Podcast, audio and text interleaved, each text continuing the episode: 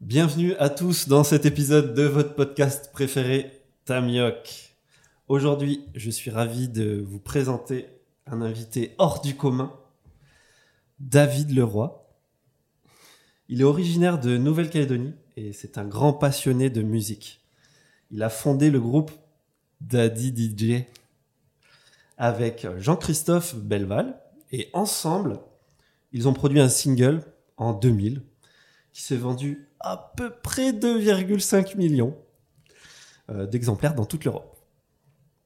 De retour en Calédonie en 2010, il crée une agence The Source, une agence de communication sonore et de sound design, où il développe également des artistes tels que Simon et Kito.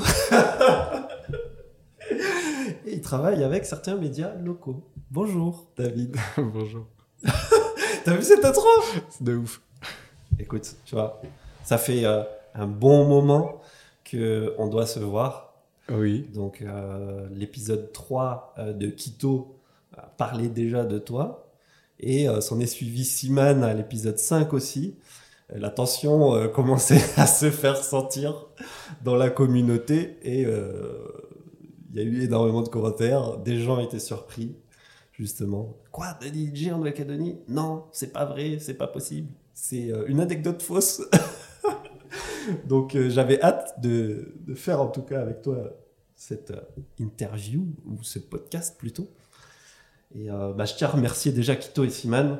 Merci, hein, parce que sans merci. toi aujourd'hui, euh, cette rencontre euh, ne serait pas là. Donc merci les gars, je vous revaudrai ça. Est-ce que toi ça va aujourd'hui Ça va très bien.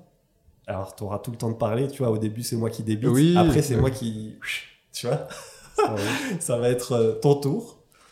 bah moi écoute j'ai été malade, hein, c'est pour ça qu'on s'est pas vu. Ça va mieux. Ouais ça va mieux. Super. Je vais peut-être tousser deux, trois fois dans, dans le podcast. J'essaierai de, de je faire attention, mais. J'essaierai de pas tousser sur toi, en tout cas. Hein, T'inquiète pas. Euh, donc, ouais, ouais, grosse grippe qui court là. J'espère que tu l'attraperas pas. non, bah, non, je crois que. Non, pour l'instant, je passe entre les gouttes. Tout le monde est malade autour de moi et, et moi, ça, ça, va. Bah écoute, je te souhaite de pas l'attraper en tout cas parce qu'elle est violente. Et ça nous a mis euh, vraiment une production tamioc euh, sous les radars. Donc euh, ça va faire du bien là. Là on reprend et on reprend en force. C'est notre sixième invité aujourd'hui. Donc ça, ça, en fait peu et quand je j'en reviens toujours pas. T'es le sixième invité et t'as mis déjà encore une brique, mais t'as mis une maison entière là, tu vois, sur l'édifice. Genre, j'en reviens pas alors qu'on n'a pas encore démarré ce podcast. C'est incroyable. C'est gênant cette intro un peu, non? Parce que t'es là, tu me charges, ouais, tu l'impression. Là, je, ouais, là, là, tu vois, j'étais chargé, t'es obligé après de, de, déballer. Je suis là, je commence à trembler, avoir des sueurs froides. Oh, où est-ce que je suis tombé? T'es tombé entre deux bonnes mains. Est-ce que tu connais un peu le concept? Alors oui, j'ai vu passer, j'ai été voir, euh, j'ai vu... Euh, j'ai vu euh, le podcast de King Taz. Euh, j'ai vu des extraits de celui de Kubi aussi et de Marielle. Euh, ouais, j'ai vu Kito et Siman passer. J'ai pas écouté, mais bon, je vais peut-être aller y jeter une oreille vu que. Excellent! Ils m'ont chargé apparemment, eux aussi. Ça y est, je tousse déjà, tu vois. bah, si tu connais le concept, les trois premières questions clés, David Leroy, qui es-tu? D'où viens-tu? Et quel a été un petit peu euh, ton parcours scolaire? Ok, alors euh, donc moi je suis euh, donc on commence vraiment du début du début quoi. De ta naissance. Ok, alors je suis né, né euh, dans des conditions tout à fait tout, tout, à fait respectables. Non non, je, je, suis moi je suis né à à Kwawa, donc là-haut en province nord. C'est faux. C'est ça, ça commence comme ça. Non, c'est vrai, c'est totalement vrai. Euh, mes parents étaient. Euh... En fait, mes parents étaient métro.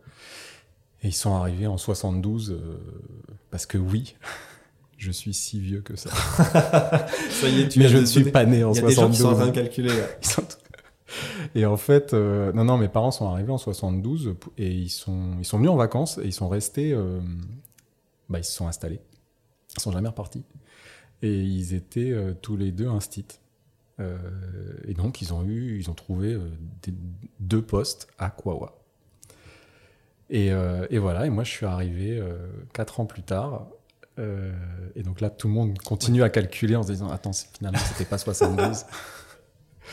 Euh, et en fait, euh, voilà, j'ai passé, euh, j'ai passé, je suis resté jusqu'à mes 6 ou 7 ans, je crois, euh, à Kawa. Et on est remonté, enfin, on est redescendu sur, sur Nouméa. en gros, quand je rentrais, ouais, quand je suis rentré en CP ou CE1, euh, parce que ma grande sœur rentrait au collège à ce moment-là. T'as juste une grande sœur ou Et, j'ai une petite sœur aussi. Ok, t'étais Ouais. au milieu. J'étais au milieu, ouais. ouais. J'étais bien, bien encadré.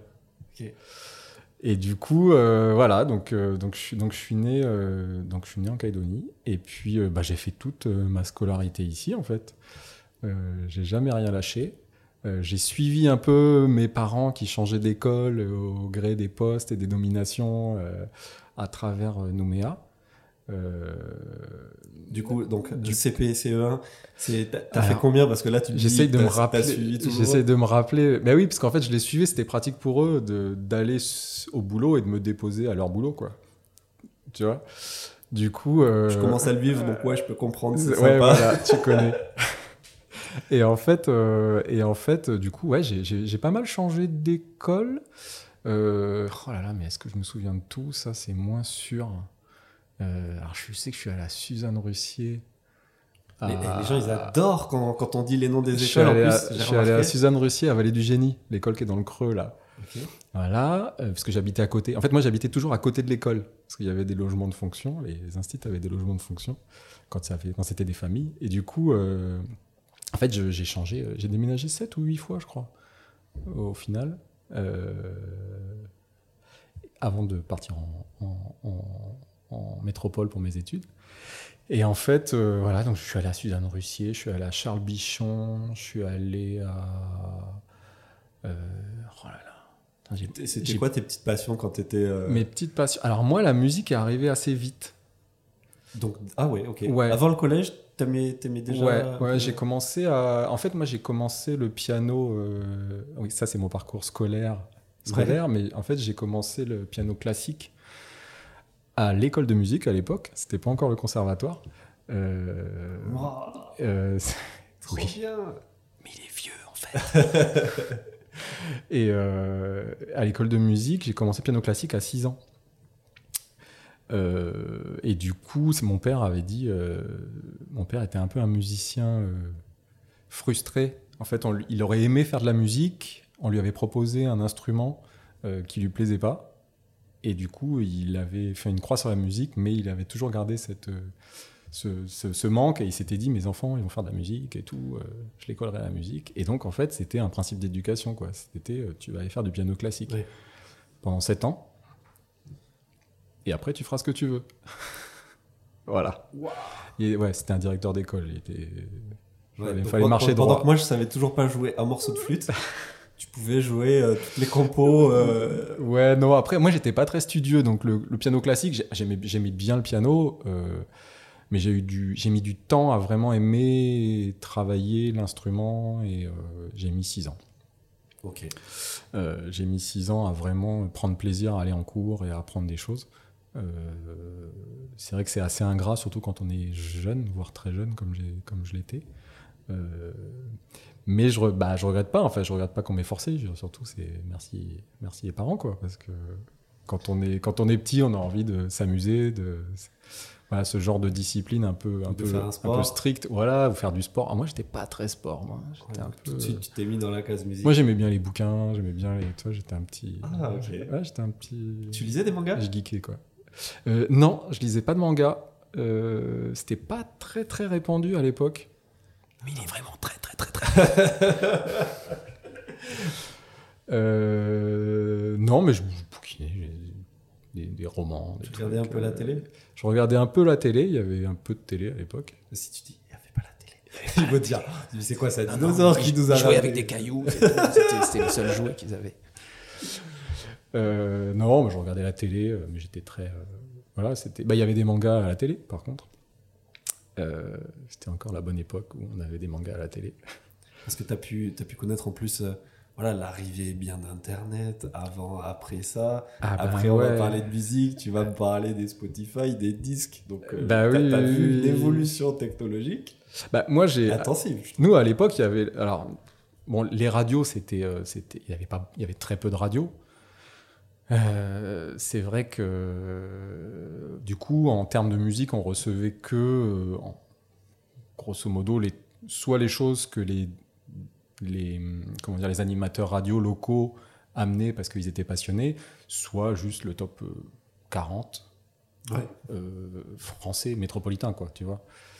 Du coup, c'est vrai qu'en termes de découverte musicale, j'étais pas très, euh, j'étais pas très stimulé. Ouais, Mes parents étaient pas des, des mélomanes plus que ça. Euh, ma mère chantait un petit peu comme ça, mais pour, pour elle. Euh, pas du tout en professionnel. Et puis, du coup, c'est vrai que j'étais pas non plus baigné dans un milieu où, souvent aujourd'hui, c'est ah bah oui, non, mais lui, il était. Ouais, on n'écoutait pas autant je veux dire, de musique. voilà. Parce que moi, au collège, je me souviendrai toujours, parce que début sixième, tout ça, j'avais eu un espèce de Walkman où tu mets des, des CD. Des et en fait, on avait une pile de CD. Et puis, bah, on écoutait comme ça, quoi. On appuyait, puis on, on écoutait. Et moi, j'avais des Walkman. Donc, Ouais, des, vrais- cassettes. le vrai Walkman. avec euh, des cassettes, tu vois. Baladeur. Voilà, des baladeurs. mais c'était chouette parce que tu pouvais enregistrer dessus. Oui. Et ça, c'était bien. là. voilà, J'en exactement. ai fait pas mal aussi. Ça, c'est chouette. Euh, et, euh, et voilà, donc après, euh, ouais, j'étais pas dans un milieu très musical, mais, euh, mais j'ai vraiment vite accroché à la musique et surtout, j'ai vraiment vite accroché à la musique avec des machines. Euh, j'ai commencé à 10 ans. Euh, Alors, avec des machines, C'était donc en 86. C'est bien, tu mets une timeline temporelle sur tout là, c'est parfait. Voilà. Je suis toujours pas né. tu jouais déjà avec des machines acoustiques, j'étais pas né. Non, non, euh, en fait, mon, bah alors, toujours mon père, qui a dit donc, figure paternelle très puissante, non très influente. Euh, en fait, mon père était donc était directeur d'école et, euh, et il, il était assez euh, innovateur dans son dans, pour l'époque parce qu'il s'était acheté un ordinateur pour faire ses listes d'élèves, ses trucs, c'est assez tôt alors que personne, alors Il que a tout le monde Note Pro. Pronote. bah, alors, non, Dieu m'en garde. mais mais, euh, non, non, mais en fait, c'est vrai qu'à l'époque, bah, tout se faisait à la main et tout. Et lui, euh, il était arrivé un peu euh, chien fou. Il a dit euh, Non, mais moi, je vais prendre un ordinateur, ça va être vachement plus facile pour gérer mes, les élèves, les classes, tout ça. le- Et en fait, ce qui s'est passé, c'est que, en gros, quand il changeait d'ordinateur, je récupérais le vieil ordinateur. Et ça, c'est pratique. Et ça, ça veut dire qu'il y a un flux de machines qui arrivent et qui changent régulièrement. Et, euh, et en gros, je me suis mis à. à- bah, je me suis chauffé et j'ai commencé à faire de la musique euh, sur Et le ordinateur. premier quoi. logiciel, c'était quoi que tu as utilisé? Alors, le premier logiciel, c'était un logiciel qui s'appelait Easy Vision. Euh, c'est la première ça fois que j'entends. le- L'éditeur n'existe plus aujourd'hui euh, de Easy Vision. Euh, C'était un truc qui faisait 16 pistes euh, MIDI seulement. Il n'y avait pas d'audio à l'époque. hein. Le- ça, c'était le bon format à l'époque. Comme juste- tout était trop lourd. Non, non, mais parce que vu qu'on est dans les trucs un peu vintage, Ouais. en fait, pour démarrer l'ordi, tu avais une disquette 800 kilooctets. Waouh. Donc, c'était pas les grosses. hein. J'ai eu les grosses avant, les souples. Voilà. La T'as- un Emo 44. Celle- Ouais, ouais. Et ouais, après, t'as ouais. eu les zips à 200. Je l'ai connu. Ah, les zips, c'est. ouais, ouais, J'ai connu. Non, nous, c'était des... donc c'était pas des 1.44, c'était des 800 Ça, kilooctets. J'ai pas connu. Où tu avais une disquette pour le système. Donc, en l'occurrence, c'était un Mac Oh, pour Ouais, ça, Macintosh. stylé. Extrêmement stylé. J'ai eu, un- Extrêmement j'ai eu un. Apple IIc pour les Et est-ce que pour les aujourd'hui, t'es geeks. toujours sur Apple Ouais. Waouh, les gars, il a été marqué en fer rouge. Là, je vais me faire insulter partout. et tout. Moi, je- je- j'utilise les deux, mais je comprends les deux côtés, quoi. Tu vois. Oui, bah moi aussi, euh, par la force des choses. euh, Mais voilà, et du coup, ouais, t'avais euh, ta disquette système, puis ta disquette avec ton logiciel et tes fichiers. Et, et du coup, tu faisais, j'avais mes 16 pistes MIDI et je pilotais euh, un, un clavier, un, un clavier Yamaha en l'occurrence, en MIDI avec deux câbles. Mais il y avait des ports USB déjà Non, là, non, c'était, c'était des ports série, tu sais? Voilà. non, voilà. Et du coup, j'ai commencé comme ça à faire des trucs, euh, à faire des trucs euh, de, de musique. Alors, au début, c'était euh, c'était assez, euh, c'était assez consternant parce que je, je faisais que des morceaux qui dépassaient pas les so- so- 80 BPM. J'étais genre au taquet, quoi. Mais c'était plus 60, mon rythme de croisière. Ah oui. Donc 60, c'est C'est- oui. c'est ça, quoi. Donc je faisais que des slows, en fait. Donc des trucs très love, très. euh, Et, et voilà, et j'ai commencé à faire des, des sons comme ça, euh, tout doucement. euh, ça, ça restait mon hobby, donc je continuais. euh. Et t'as appris, tu bricolais comme ça ou Alors je il y a eu bricolais. Internet ou les, les Non, sons y que tu avait pas- écoutais, il y a- tu non, il y commençais avait déjà pas Internet. Non, y avait Non, mais parce qu'en fait, il n'y avait pas d'audio. Faut- c'est- Il n'y avait pas de. C'est arrivé plus tard, en fait, le fait qu'on puisse digitaliser de l'audio dans, une, dans un ordinateur pour juste pouvoir le manipuler, quoi. Euh, pareil, les, échantillonneurs, les sampleurs sont arrivés après. euh, C'était des grosses bécanes hardware qui valaient un bras. Euh, et donc voilà, moi je continuais avec mon, petit clavier. J'avais une petite boîte à rythme après que j'avais rajouté, ou- voilà, qui s'occupait de, tout ce qui était percussion et, batterie. Et puis voilà, de fil en aiguille, j'augmentais, je changeais d'ordi. ensuite, j'ai réussi à, faut pas le dire, mais j'ai réussi à craquer un Cubase à l'époque. Faut, faut pas le dire. Faut pas le dire. Mais parce qu'en fait, il y avait, il y avait rien ici pour. euh, y avait, alors, il y avait pas d'internet, donc euh, aller acheter un truc en ligne ou quoi que ce soit, ça n'existait pas. Euh, il y avait pas de boutique qui vendait ce genre de d'articles. Voilà. Et, euh, et du coup, ouais, j'avais craqué un Cubase, donc j'avais, je faisais des prods un petit peu plus évolués, je commençais à, à, à faire un peu d'électro. Puis surtout, je me suis toujours demandé, moi j'ai toujours été passionné par le son. C'est-à-dire, j'écoutais des trucs à la radio et je me disais, mais comment ils font ça? Oui. Tu vois? Comment ils arrivent à. Pourquoi, pourquoi ce son-là est comme ça, quoi, tu vois? Donc, a posteriori, c'est vrai que avec le temps, avec l'expérience, j'ai réalisé que les questions que je me posais, elles étaient pas très, enfin, c'était pas très compliqué d'y répondre.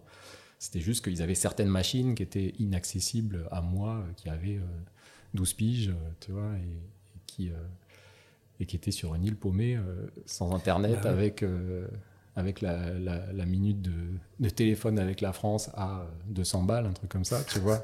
C'était l'époque où tu faisais bon, euh, vite, vite, euh, tout va bien, euh, merci, tu vois. Et parce que sinon tu laissais un rein, quoi. Donc, euh, donc c'était très, j'étais très isolé et, j'avais pas obligatoirement les réponses à mes questions.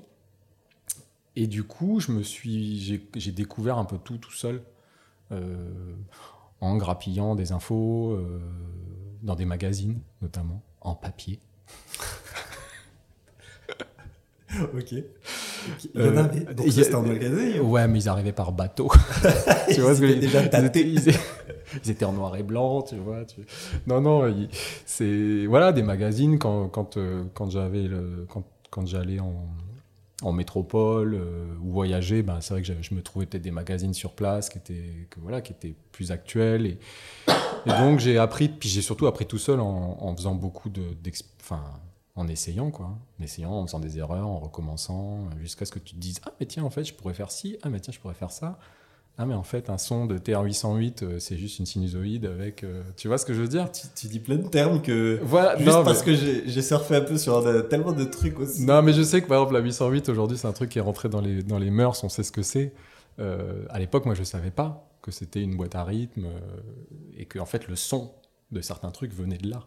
Et moi, Que- j'adore ça parce que des fois, je regarde, euh, j'arrive, je suis sur TikTok, je vois, je vois un Tahitien euh, qui explique le deck. Alors, moi, Oui. je prends ma 808. Je là, mais je Exactement. quoi Mais ouais. Et aujourd'hui, c'est vraiment, il y a une vraie, c'est génial. Enfin, moi, je, je, trouve, je trouve ça, ça doit être dingue de faire de la, d'apprendre. Oui, La prod- que, la prod 50 aujourd'hui- bah, j'apprends, euh, tu Mm. mets la 808, tu mets ça, tu mets ça. Putain, t'es stimulé en permanence et tout. Mais par contre, c'est vrai que tu vas avoir tendance à survoler un peu plus les choses. Moi, par exemple, je me suis mis à fond dans la synthèse. Donc, en gros, comment est fait le son Euh, Comment tu programmes un son dans un. C'est pas juste l'enregistrer et dire c'est bon, quand j'appuie sur la touche, euh, euh, le son joue. C'est de dire comment il est fait et comment je peux faire pour que finalement je puisse l'avoir dans ma bécane, sachant que je peux rien y rentrer en fait. Je suis obligé de faire avec ce qu'il y ce qu'il y a dedans. Et du coup, euh, du coup, voilà, ça a été beaucoup d'apprentissage comme ça, mais moi, ça a été. euh, Enfin, vraiment. Ça a été trouvé- tes années au collège-lycée où tu as, tu as commencé à tweaker? Ouais, collège. Collège, ça, ça, ça y allait très Et fort. donc le collège que tu as fait à C'était le collège de Magenta. Magenta. Voilà, parce que ma mère était instite au, au- à l'école maternelle en face. Excellent. Voilà. Ouais, ouais, c'était bien à côté. Et Voilà. Et du coup, euh, du coup, ouais, collège de Magenta, je suis resté, euh, j'ai fait euh, tout, tout mon collège là-bas. Et puis après, je suis parti. euh, alors, je suis pas parti à Jules Garnier. Parce que normalement, Ah, quand tu étais à Magenta, J'ai fait Jules Garnier. quand Aïe, tu étais à Magenta, tu allais à Jules Garnier, sauf que moi, j'ai fait latin-allemand. Et latin, en fait, il y avait que à la Pérouse. Et allemand? Et allemand, ouais, c'est useless. Et aujourd'hui, tu. Et aujourd'hui, rien du tout. Ah. J'aurais- Aujourd'hui, j'aurais rêvé de faire espagnol, tu vois, D'accord. et pas de latin. Mais bon, ça s'est fait comme ça, et, et je regrette pas. Et c'est toujours des, ça t'apporte toujours quelque chose, quoi, tu vois. Ça m'a sauvé une fois l'allemand dans une interview en Allemagne, à la télé allemande, où euh, en fait j'étais censé avoir une oreillette avec un traducteur, un traducteur pour l'interview, et ils ont oublié l'oreillette en fait. Et donc je me suis retrouvé sur le plateau en direct. Mais tu avais le droit de répondre en français? Alors je répondais en anglais. Oh oui. Oh bah oui, bah d'accord. Je répondais en anglais, et, euh, mais en l'occurrence, toutes les questions m'étaient posées en allemand. Et, et là, j'ai j'ai compris pourquoi j'avais fait allemand, tu sais. Pourquoi le, le destin quand même avait à- à choisi que je fasse allemand. les- mais oui. Ah, j'avais, j'ai réussi à choper les trucs, mais euh, j'étais en panique. hein. Bah, bah, au niveau scolaire, euh, généralement, euh, si t'arrives déjà à comprendre, Ouais. c'est pas mal, tu vois. Non, mais d'un seul coup, comme quoi, avec suffisamment de pression, tout te revient. tout ce que tu as occulté, Ouais, tu sais, que ça. tu as mis de côté en disant non, mais ça, c'est c'est mort. Et est-ce que à l'école, que ce soit primaire, collège, euh, lycée, Ouais. c'était comment le, le niveau scolaire? Au niveau scolaire, moi, alors j'étais plutôt bon élève. J'avais pas, j'avais pas tellement le choix, euh, compte tenu du milieu parental qui m'entourait. Euh, non, non, non, bah c'est vrai que mes, mes parents étaient, ils nous suivaient vachement aussi parce que c'est, bah, c'était leur, c'était leur C'est métier, le donc, système, euh, ouais. donc euh, on était, euh, on était dans un étau, tu vois, on pouvait pas en sortir. Tes sœurs aussi, euh, elles étaient Mes dans le même état. Ouais, mes sœurs aussi, elles, ont, elles étaient. elles Et est-ce que elles avaient cette passion pour la musique que tu as, ou le chant, ou autre chose? Eh bien, pas du tout. Euh, alors, ma grande sœur a fait du piano classique, pareil. Euh, ensuite, elle a fait du piano jazz. Et après, elle a fait du, du saxophone, je crois. Ah, quand même, il y a des instruments. Ouais, sauf que euh, c'était une excellente exécutante. Mais elle avait du mal à sortir du cadre. Moi, c'était l'inverse. J'étais pas un très bon exécutant. Par contre, je voulais que sortir du cadre. Donc, quand tu me mettais une partition, en général, j'apprenais la partition par cœur, puis après, je commençais, je commençais à faire n'importe quoi. tu vois. Ouais. Euh, parce que, et du coup, moi, je prenais des travers. Enfin, tu, tu peux pas changer une note dans, dans Mozart ou dans, ou dans Beethoven euh, comme ça, quoi. Tu vois, c'est un peu des, c'est des œuvres avec des majuscules partout, quoi. Euh, du coup, tu peux pas, t'as pas le droit de les changer. Tu peux les interpréter, mais t'as pas le droit de les changer. Et moi, j'avais tendance à toujours changer les choses. Voilà, c'était, j'étais un peu plus dans l'abstraction. Ma, ma grande sœur était très bonne dans le, dans, l'interpr- dans la, ouais, dans la maîtrise de son instrument et de, et de la partition. Et euh, le lycée? Tu m'as dit, Et le lycée. tu as fait le, les langues? Ouais. Qu'est-ce qui s'est passé euh, dans, dans ce moment-là? Pourquoi t'es passé de langue à je veux faire des études euh, dans le Alors non, moi je faisais pas, je faisais pas de la- des langues. Je faisais euh, non, tu confonds avec le- l'allemand latin. Voilà, l'allemand Voilà. latin. Allemand latin, c'était mes, C'était options. Mais en fait, j'ai j'ai fait un bac euh, C. What? What? Qu'est-ce que c'est? Ça n'existe pas cette lettre. Je enfant. pensais que tu allais faire L euh, littéraire C'était avec euh, non, c'était les équivalents euh, de S. euh, alors, je sais pas, ça a encore changé récemment. non? C'est- Oh non, S, J'ai j'ai lâché moi. Au bout d'un moment, je me. Mais alors C, ça veut dire double C. Le C, c'était euh, c'était les filières scientifiques en fait. Ok. En gros, tu avais A, B, C, D, E, F. Ok, c'était Voilà, voilà, première lettre. Il y avait une catégorie. Et puis ensuite- ensuite, il y a eu un ministre quelconque qui est arrivé et qui a dit Non, on va tout changer, on va faire un truc qui n'a rien à voir et que personne ne Ce comprendra. sera plus scientifique. Ce sera S. voilà, bah, eh oui, S comme science, ce qui est assez logique. Non, nous, c'était l'équivalent des S avec option. euh, Alors, il n'y avait, pas de- il y avait pas de différenciation entre maths et physique et, ou bio. C'était euh, tout. Donc t'es un bon matheux alors. Je suis plutôt un bon matheux. pas mauvais. Je suis pas ouf, mais pas mauvais quand même. Moi, j'ai connu la physique appliquée et euh, d'autres études de, de construction. Je peux te dire, je suis pas bon. Ah ouais. Mais euh, non, mais moi, du coup, j'ai fait un, j'ai fait un, enfin, j'ai commencé à faire un DUG après mon bac. C'est sans mention. Ok. Voilà. Euh, Et le bac? Il y a eu une mention? Ben non, le bac sans mention justement. Ah d'accord, ok. Ouais, non, sans mention. euh, J'ai, euh, bon, j'étais pas un grand bosseur en fait. Je suis pas. Tu l'as eu, mais sans effort à en Ouais, voilà. euh, chercher, Voilà, euh, je suis pas, j'ai pas été chercher le. J'ai eu des notes catastrophiques, genre en maths. Non, en physique, j'ai eu genre 4. Ça, ça au me connaît, bac, ça, J'avais à peu près ça, ouais. Mais nous, c'est physique, c'était genre le coef le plus élevé, quoi. Tu vois, il y avait maths, physique. Si tu te plantais, t'es. Enfin. Ouais, c'était F7, euh, 7, 8 Ouais, voilà, c'était ça. Et du coup, euh, j'ai eu genre 4. C'était. Bon, c'était assez misérable quand même. C'était très, très médiocre. Mais bon, c'est comme ça. Euh, mais je l'ai eu avec genre la, genre avec la biologie, quoi. J'ai eu 17, euh, tu vois. euh, Je me suis fait un petit 13 en maths pour euh, essayer d'équilibrer. Donc, de fil en aiguille, avec les options et tout, j'ai réussi à rattraper. Et puis, je l'ai eu à.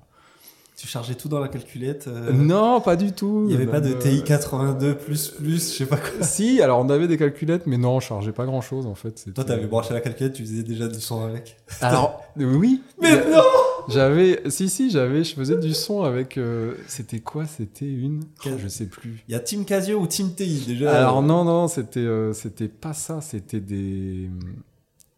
Ah là là, je sais plus. C'était des calculettes. Moi, j'utilisais une calculette que ma sœur, ma, ma grande sœur m'avait filée. Oui, ça, c'est toujours le bon. Parce que ma grande sœur avait fait tu une prépa. tout, en fait. Ma grande sœur avait fait une prépa.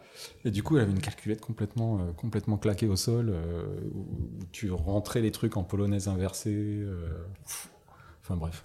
Mais c'est euh, et du coup, tu pouvais faire par contre du son dessus. Et euh, parce que elles étaient vraiment entièrement programmables et, euh, et du coup, du coup voilà. Donc j'avais cette calculette, mais mais non, je n'ai pas triché au bac. Sinon, j'aurais eu une meilleure note en physique, tu l'imagines bien. Voilà. Donc j'ai eu mon bac, ouais, bah, pas catastrophique, mais pas, euh, j'ai pas performé non plus. Et puis, euh, et puis après, je savais pas trop quoi faire. J'avais réfléchi à, à faire de la musique, mais la musique, euh, C'est vague. c'est pas un, bah, puis surtout, C'est pas un métier. c'est pas vraiment un métier, Voilà. tu vois. C'est, euh, ça fait partie de ces choses qui, où tu n'as pas de salaire, tu vois. Comment veux-tu t'assumer, mon fils? Et t'imagines aujourd'hui les jeunes, tu veux jouer aux jeux vidéo, c'est encore pire. Non, mais voilà, c'est ça. Tu veux influencer les gens, d'accord. voilà. Il y a une loi sur les influenceurs qui est passée. Mais, euh, mais c'est vrai que ouais, ça faisait partie des trucs où encore, je pense qu'encore plus à l'époque, c'était notamment pour mes parents, c'était flippant quoi, Mm. de se dire, euh, enfin non, il faut qu'il gagne sa vie, il faut qu'il assure un peu, qu'est-ce que quoi. Donc en fait, tu fais tout sur un coup de poker, tu sais pas trop si ça va marcher, puis puis si ça marche, tant mieux, puis si ça marche pas, euh, qu'est-ce qui se passe? Donc j'avais un peu mis ça de côté, j'ai- je me suis lancé dans, je suis allé à la fac, j'ai commencé un DUG. euh, donc le DUG n'existe plus non plus hein, maintenant. C'est des trucs en Tech 5, Tech 7, Mhm. euh, Trek, Trek 5, Trek 7, c'est ça. Euh, c'est ce que fait mon neveu aujourd'hui. Même moi, je suis plus au courant. Ouais, ouais, ouais. Et, euh, et du coup, j'ai fait deux ans à la fac en, en maths informatique. C'était c'était des bons moments, mais c'était pas fait pour moi. Clairement, je, je j'accrochais pas, je, je voyais pas où ça m'amenait. Je j'ai vaguement essayé de passer des concours en parallèle de technicien, euh, aviation civile, météo, truc, machin, où je me disais, bah tiens, je peux peut-être trouver juste un métier puis qui me laisse du temps peut-être pour pouvoir faire autre chose et faire un peu de musique, faire, faire des choses qui me plaisent plus. Et euh, mais ça collait pas. Moi, enfin, j'ai tendance à, je suis quelqu'un d'assez entier en fait. J'ai du mal à faire ce que j'ai pas envie. C'est pas possible. C'est, j'ai besoin de d'être droit dans mes bottes tout le temps et et je le savais pas encore à l'époque, mais rétroactivement, je me rends compte que c'était le cas. Euh, rétrospectivement, par contre. Euh, et du coup, en fait, au bout de ces deux ans, J'ai discuté un peu avec mes parents. Mon père, lui, il sentait bien y avait. que ça allait pas. Voilà, que c'était pas, pas obligatoirement mon truc. Et je lui ai dit écoute, euh, quand même, moi, j'aimerais bien travailler dans le son. Donc c'était de dire bah, je vais pas faire de la musique, je vais faire du son. Alors le son, déjà, c'est un petit peu plus technique. C'est on voit bien ce que. Il Ouais. y a un mec qui pousse des boutons euh, dans un vaisseau spatial et Dans les films, il doit se dire Dans ouais, les ça doit être films. utilisé dans les pubs, dans les films. Oui, voilà, c'est que d'un seul coup, tu te dis, c'est pas juste la musique euh, qui est de l'art. Euh, l'art, ça reste, ça reste quelque chose de très, de très nébuleux, très abstrait. Et, et par contre, le son, c'est technique. Et j'ai dit, ben moi, j'aimerais bien faire des études de son, devenir technicien, ingénieur du son. Ça arrive bien, ça en plus. Eh. T'as placé le mot ingénieur là. Ingénieur, technicien, ah oui, mais ça, je C'est sais. où, ça, c'est où ça, On je vois. Allez, c'est- Ingénieur, c'est bon. Et du coup, euh, et mon, mon- mes parents m'ont dit, bah, écoute, tu, tu dis-nous, regarde un peu ce qui se fait, euh, qu'est-ce qu'il y a comme école, euh, que- vers quoi ça peut déboucher, et puis présente-nous un peu ton, ton projet. Alors, pile à ce moment-là, parce que bon, tu dois approcher la vingtaine, ouais, c'est ça. ouais. Voilà, tu t'as- tu t'annonces euh, tu t'annonces de, de faire une grande étude dans, dans ce que t'aimes là.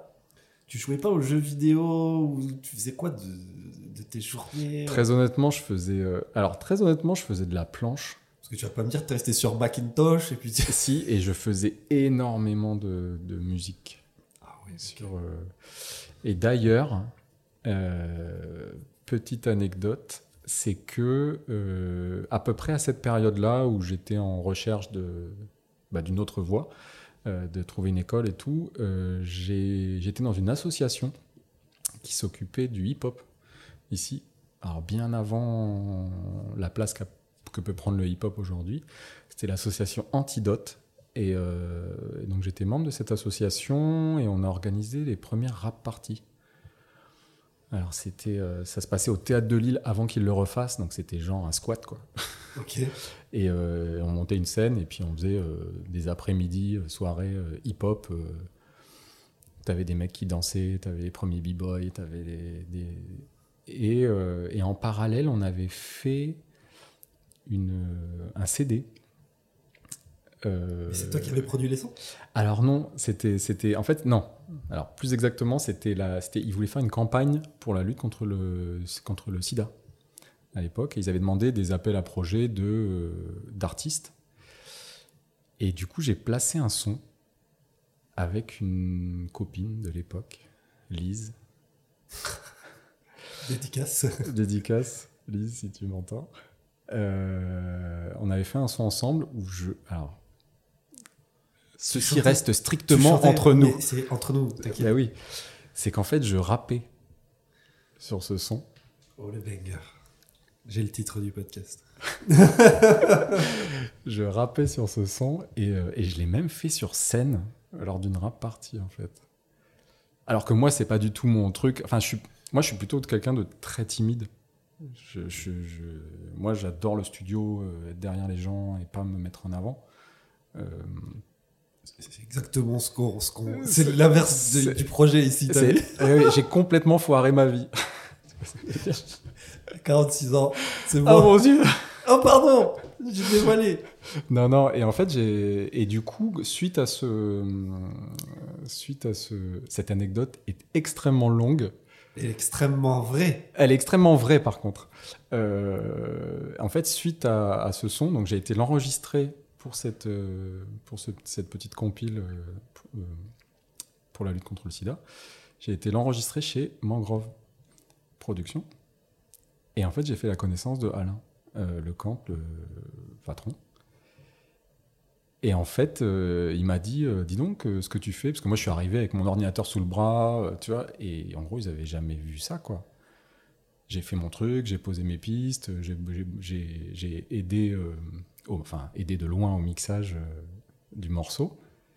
Et, euh, et en fait, du coup, Alain m'a dit, mais euh, c'est chouette ce que tu fais, tu veux pas rester au studio et nous aider à faire des trucs? Et donc, en parallèle à cette phase où j'ai été un peu dans le bah voilà, dans la recherche d'une nouvelle voie, dans l'attente de pouvoir peut-être partir en France, me former comme ingénieur du son, en fait, j'ai commencé à bosser à Mangrove. anecdote longue, mais qui t'a des, débouché sur Qui a quand dé- même un truc extrême là. Ah, mais alors c'est extrême parce que, en fait, j'ai fait. Du coup, j'ai bossé sur le. Alors, c'était pas le premier album. C'était. Les, les connaisseurs co- connaîtront. C'était le.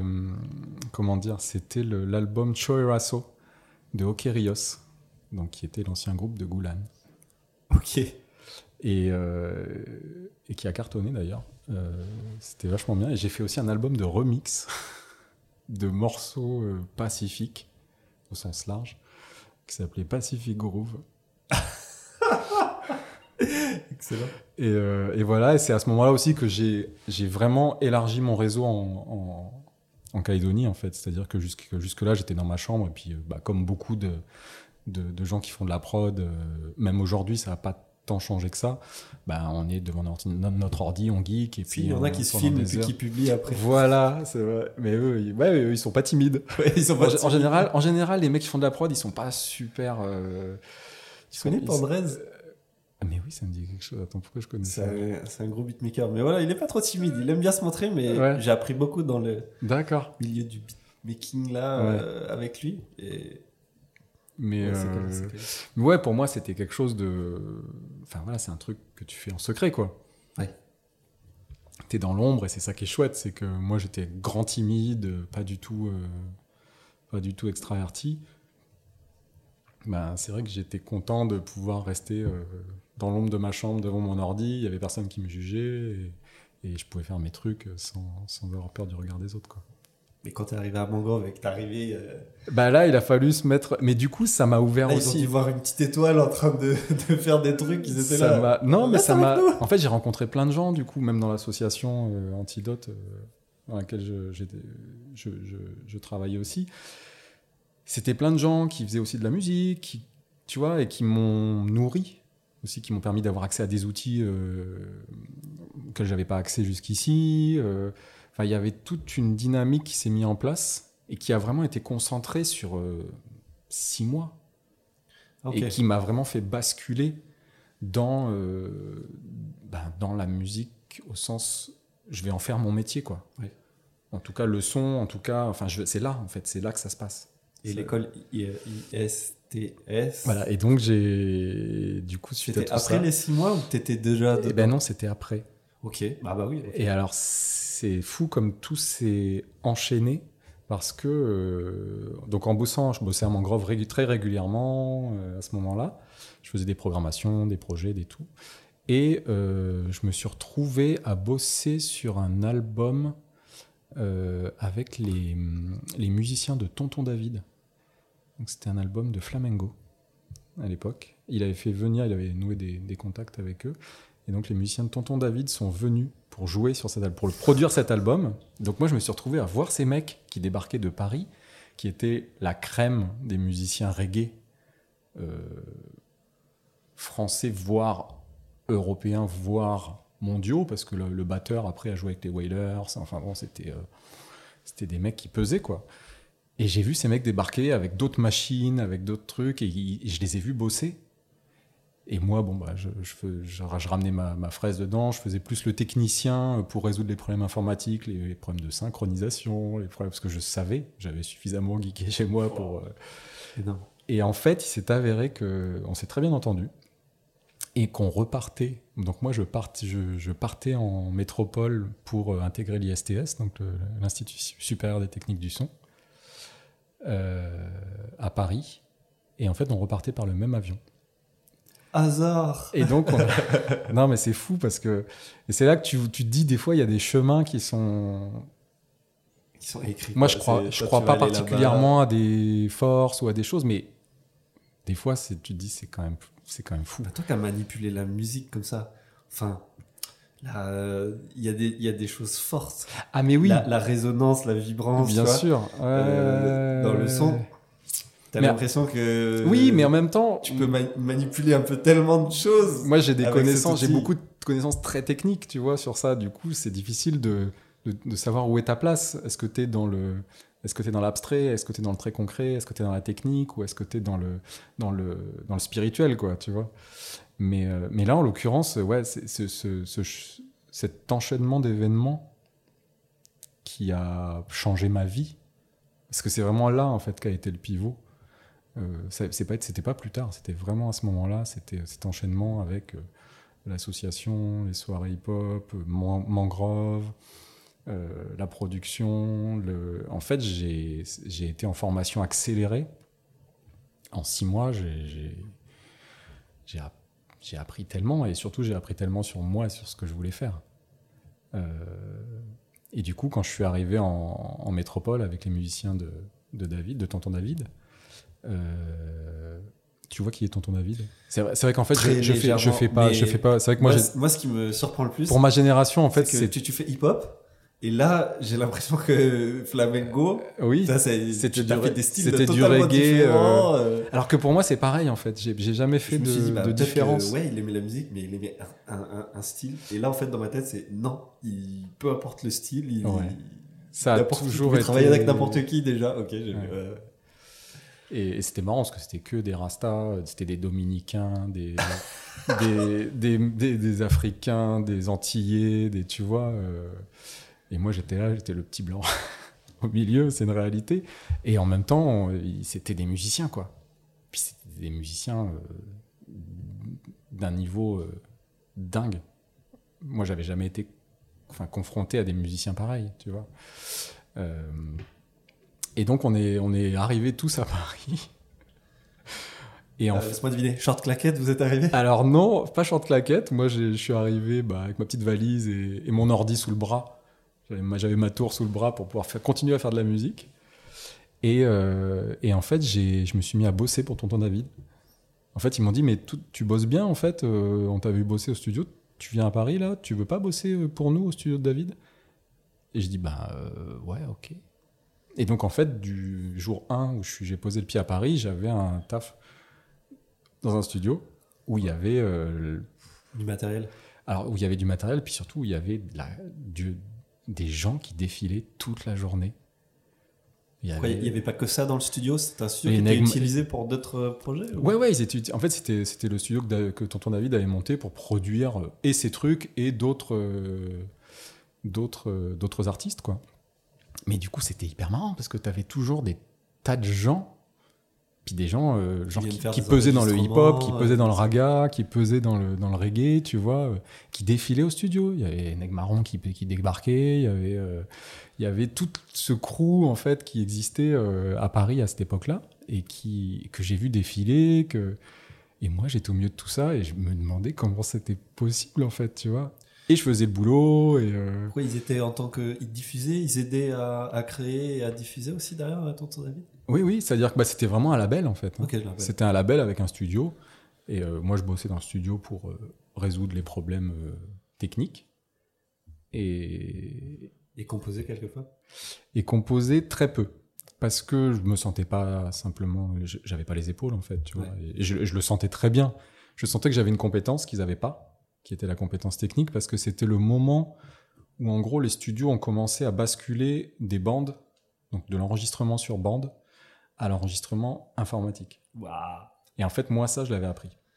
Et toi, t'étais là avec tes disquettes? Ouais, les gars, je suis déjà trop Alors, loin pour vous. entre temps, entre temps, Ah on oui. était arrivé au zip, le fameux.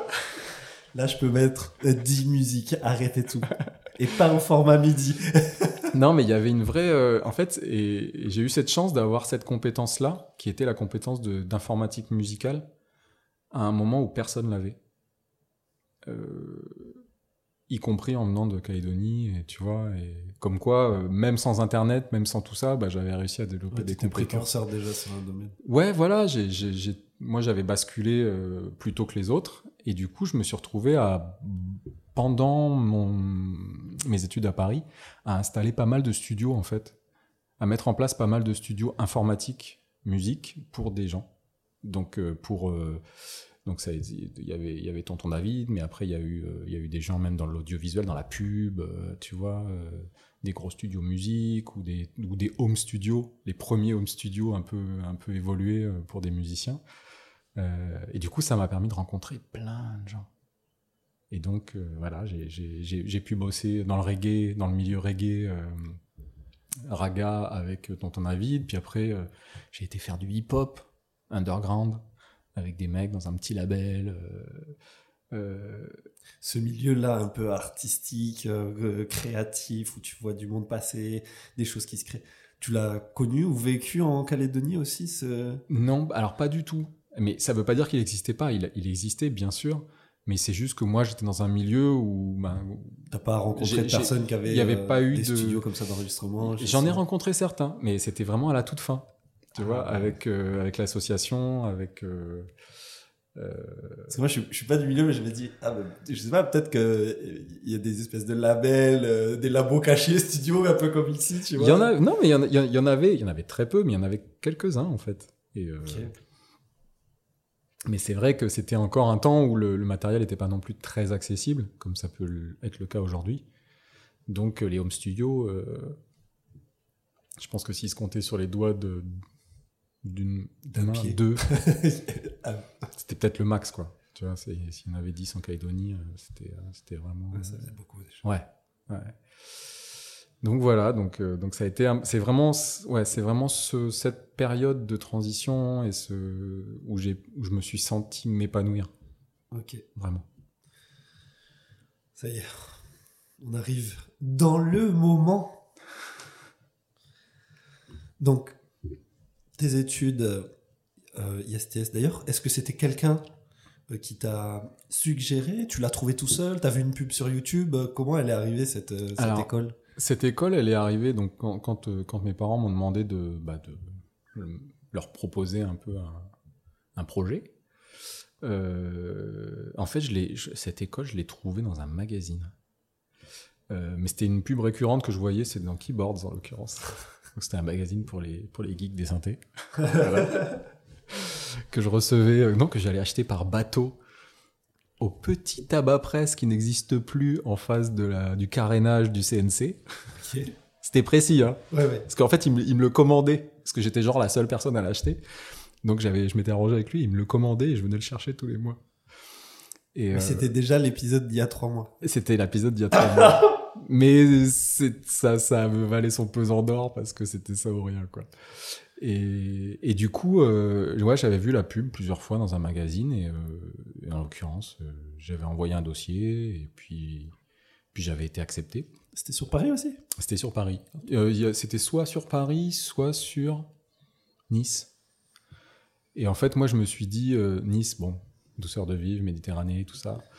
Et en fait, moi, je voyais vraiment le fait de, de m'expatrier, c'est-à-dire de partir de Calédonie. J'y allais pas pour euh, enfiler des perles, quoi. Ouais Non, mais tu vois, en fait, la vie, c'était ici, en fait. La, la belle vie, c'était ici. Ah oui, tu vois, Qu'est-ce enfin. que tu vas aller en Méditerranée qu'est-ce que tu vas aller en euh, Méditerranée avec leur... Non mais, alors, je vais me faire insulter. Avec leur fausse plage, là. avec leur fausse plage et leur flaque d'eau, tu sais, hein Parce que c'est une flaque d'eau, hein, elle est fermée, hein, tu sais, à peu de choses près. euh, Mais oui, t'as Paris plage, donc c'est bon. Voilà. non, mais en, en vrai, en vrai, j'y allais pas, j'y allais pour la musique et pour essayer de faire quelque chose, en fait, et pour apprendre et pour me stimuler et tout. Et, c'est vrai que, ben, pour la musique, c'était Paris, et puis c'est tout. Enfin, les maisons disques étaient là-bas, les chaînes étaient là-bas, les, radios étaient là-bas. Il y avait des radios régionales, bien sûr, que- qui avaient un vrai poids, mais je ne le savais pas. Mais par contre, euh, bah, c'était quand même à Paris que ça se passait, quoi. Donc moi, je me suis dit, tant qu'à faire, je veux aller à Paris. C'est là qui, pour moi, Paris, c'était, euh, j'avais une vraie attirance pour la ville, euh, alors que c'est tentaculaire et que c'est complètement euh, inhumain, en fait. Bah ouais, parce Comme- que là, t'as- t'as- t'avais connu euh, Comme ville. Calédonie. Bah oui, moi, enfin, moi j'étais, je suis né à quoi, tu vois, c'est même, même Nouméa par rapport à Ouais. Déjà, c'est inhumain. tu vois. Mais Là, là t'as pris un choc euh, technologique aussi, peut-être? Ah bah j'ai pris un choc euh, thermique déjà. Déjà, ouais, thermique, ouais. j'ai pris un choc thermique. Mais puis tout, tu sais, t'as- t'as- t'es jamais sorti des, des, des- t'es jamais sorti des, des- de ton environnement familial où t'es très protégé. Donc euh, tu pars, bah tu vas souffrir, tu le sais déjà. Mais tant qu'à souffrir, autant que tu souffres vraiment et que tu sois euh, là où le potentiel est le plus grand. Voilà. C'est moi, ça a été vraiment ça, c'est de trouver l'endroit où j'aurais, il y avait le plus de potentiel à développer parce que j'avais besoin d'être stimulé et parce que je sentais que c'était maintenant quoi. C'était, c'était là qu'il fallait que ça se passe quoi. Et tes sœurs aussi, elles ont fait des études à l'étranger ou... Ouais. Ah, ok. Ma grande sœur a fait euh, a fait l'ENAC, donc euh, École nationale de l'aviation civile, et euh, elle a fait maths sup, maths et puis euh, voilà. Euh, Ah ouais, donc, donc euh, en- à Toulouse. Ah, Toulouse. Et puis ma petite, non, ma petite sœur, par contre, elle... si, bah, elle c'était en France aussi. Excellent. Excellent. Ok. C'était pour savoir si t'étais le seul euh, à avoir euh, eu la chance de pouvoir aller travailler. Non, non, non, non, non, non, non, non, non. Pour le coup, j'ai, eu des parents très euh, qui nous ont beaucoup accompagnés et pour nous donner les moyens et qui ont même, bah voilà, qui ont été même capables d'adhérer à à ma proposition, qui était un truc pas super évident euh, à l'époque. Peut-être plus maintenant, je trouve. C'est, rentrer dans les mœurs et, et les gens comprennent euh, l'intérêt. euh, d'un ingénieur du son, de, ou même de pourquoi pas bosser dans la musique. C'est, une vraie, ça peut être une Quentin, au vraie début, carrière. faisait, faisait de la musique aussi. Tout Et tu fait. vois, il a, il a vrillé sur, les, sur les parodies. Mais dans ses parodies, tu vois, il refait les sons ambiants et tout. Bah ouais, c'est, je mais sais est génial. aussi dans, Mais toujours, je pense qu'on a toujours des, dans cette vision-là. on a toujours des. c'est- facile, de toute façon, si on peut pas viser le ce qu'on veut vraiment, il faut viser juste à côté, parce qu'il y aura toujours moyen qu'avec un petit coup de vent, Et sur un loupé, ça passe. ça quoi. vrille à côté. Tu vois ok. Euh, L'école, ISTS, comment ça se passe? Plutôt bien, les, les profs, c'est ce que tu attendais de la formation? T'en apprends beaucoup? Alors, pas tant que ça. En fait, je me suis rendu compte en arrivant que. euh, Alors, j'ai adoré mes années à l'école. C'était génial parce que j'ai rencontré plein de gens qui avaient le même, la même envie, on partageait les mêmes, les mêmes intérêts, alors que c'était pas le cas en, en Calédonie. Ok. Donc là, t'étais avec une souche de passionnés comme toi. Ah ben d'un seul coup, euh, puis surtout tu tu tu, tu travailles, tu sais pourquoi tu bosses en fait. Tu sais pourquoi tu bosses, tu sais euh, tu sais pourquoi tu te lèves le matin et que tu vas en cours, euh, contrairement au lycée ou à la fac où ça reste euh, encore très nébuleux, tu vois, puis t'as pas obligatoirement la maturité pour pour savoir juste. Là d'un seul coup, tu te dis OK, je suis trop chaud, je, je vais en cours, je rate rien jamais et puis quand je rentre à la maison, je continue à bosser en fait. Et c'est ce que je faisais, c'est-à-dire que je sortais de l'école, j'allais au studio de, de, de- de David, et puis, et puis je bossais encore. Et puis je me couchais à pas d'heure, et puis, et puis quand je rentrais à la maison, je faisais du son, et puis, enfin, tu vois, c'était, je, je dormais, bouffais, euh, Vivais entièrement que là-dedans, quoi. C'était génial. Euh, après, l'école en elle-même, j'ai pas obligatoirement appris énormément de choses parce que euh, bah, je me suis rendu compte que j'étais déjà très aguerri par rapport même à la... aux gens que j'avais autour de moi. Euh, le fait d'avoir bossé chez Mangrove, le fait d'avoir euh, déjà un boulot en studio à Paris, Oui, oui, c'est vrai. le fait euh, que en fait, bah, si on m'avait donné ce boulot dans- en studio, c'était qu'il y avait une raison. J'en étais pas conscient. Pour moi, pour moi, tout le monde était comme moi en fait. Tout le monde, euh, tout le monde avait avait geeké euh, depuis tout petit euh, sur des ordis en essayant de faire des trucs. Et alors, je me suis rendu compte que non. Donc j'ai appris aussi pas mal de choses à mes à mes à mes collègues, à mes collègues d'école. Et euh, et après, il y avait des cours où j'apprenais des choses. Il y avait des cours qui m'intéressaient moins. Euh, Et tes profs, il y en a- il y avait pas des profs qui sortaient du lot ou qui avaient déjà a- réalisé des, des dingueries euh? Non, alors il y en avait pas trop, même s'il y avait plein de gens ultra intéressants. Parce que c'était des gens qui avaient énormément d'expérience. Donc, ou dans le jazz, la musique classique. Donc, t'avais des, t'avais des mecs qui nous faisaient des cours de- d'acousmatique, par exemple. Moi non plus. C'est, tu vois, enfin, c'était des trucs, euh, c'était des abstractions de, de, de la musique et du son, et c'est de la- T'avais des gens qui allaient être, euh, qui étaient des passionnés de jazz, donc ils appelaient tous les compositeurs et les musiciens par leur prénom.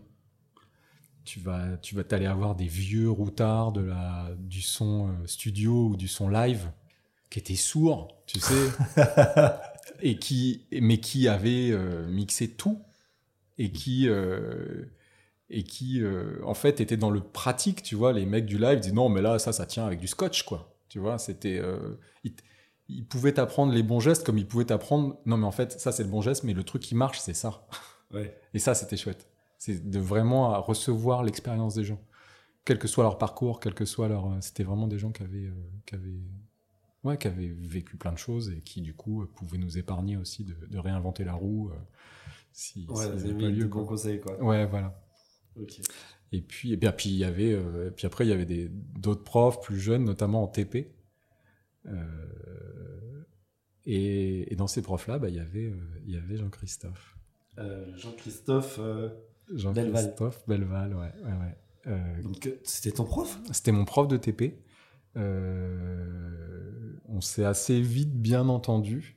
Euh, et voilà, je lui ai dit, ah ouais, moi je fais un peu de musique, je fais des trucs. Et il m'a dit, ah bah fais écouter. Euh, donc voilà, j'ai fait écouter un peu. On a un peu partagé nos créations, nos envies, nos.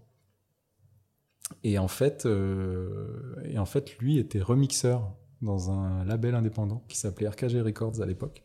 Ok. Il remixait pas mal de, il remixait pas mal de de d'Eurodance, donc des trucs qui venaient d'Italie notamment. euh, euh, Gigi D'Agostino, euh, il avait remixé Blondie aussi, il avait remixé euh, voilà des, des trucs assez chouettes. Et il m'a dit, bah si tu veux, viens au label, je te présente, peut-être que tu peux te chauffer, tu vois. Et donc il m'a présenté à, il, il m'a ramené au label, c'était Porte des Lilas, je me rappelle. Et il m'a présenté à l'équipe, donc c'était un tout petit label, ils étaient genre trois. Ouais, Il genre, avait- déjà genre, le patron- Plus impressionnant en termes Voilà. de, de label avec. le euh, patron, le DA, et puis, euh, et puis euh, euh, une assistante, tu vois, qui, qui, qui, qui aidait. Et puis, euh, et en fait, euh, le patron du label, David Kemoun, m'a dit ah bah ok bah si tu veux te chauffer tiens voilà les, les stems enfin les parts de, de tel morceau un truc qu'on vient de recevoir on cherche des remixeurs essaye et puis fais et du coup j'ai fait un truc et il m'a dit ah bah super trop bien et tout euh, bon bah, on, on le presse et donc ça a fini sur un vinyle J'aime bien le terme. On le presse. on le presse non mais on le presse et du coup ils l'ont fait presser et, et ils l'ont sorti en France euh, et et en fait c'est pas ça s'est passé très naturellement Euh, Jean-Christophe avait aussi un remix à lui sur ce sur ce vinyle ça s'appelait XX je crois Donc vous avez commencé à faire des sons ensemble sur. euh, du coup on a commencé à faire pas mal de remix Oui. on est on s'essayait sur des sons en parallèle euh, tous les deux tu vois sans aboutir obligatoirement, mais c'était le plaisir aussi de partager, puis moi d'apprendre. de- Je l'ai beaucoup vu travailler. Euh, c'est lui qui m'a converti à Logic Pro. depuis mon, cru- mon Cubase. Depuis Easy Vision. non, depuis mon Cubase craqué, que j'avais toujours. Il a suivi.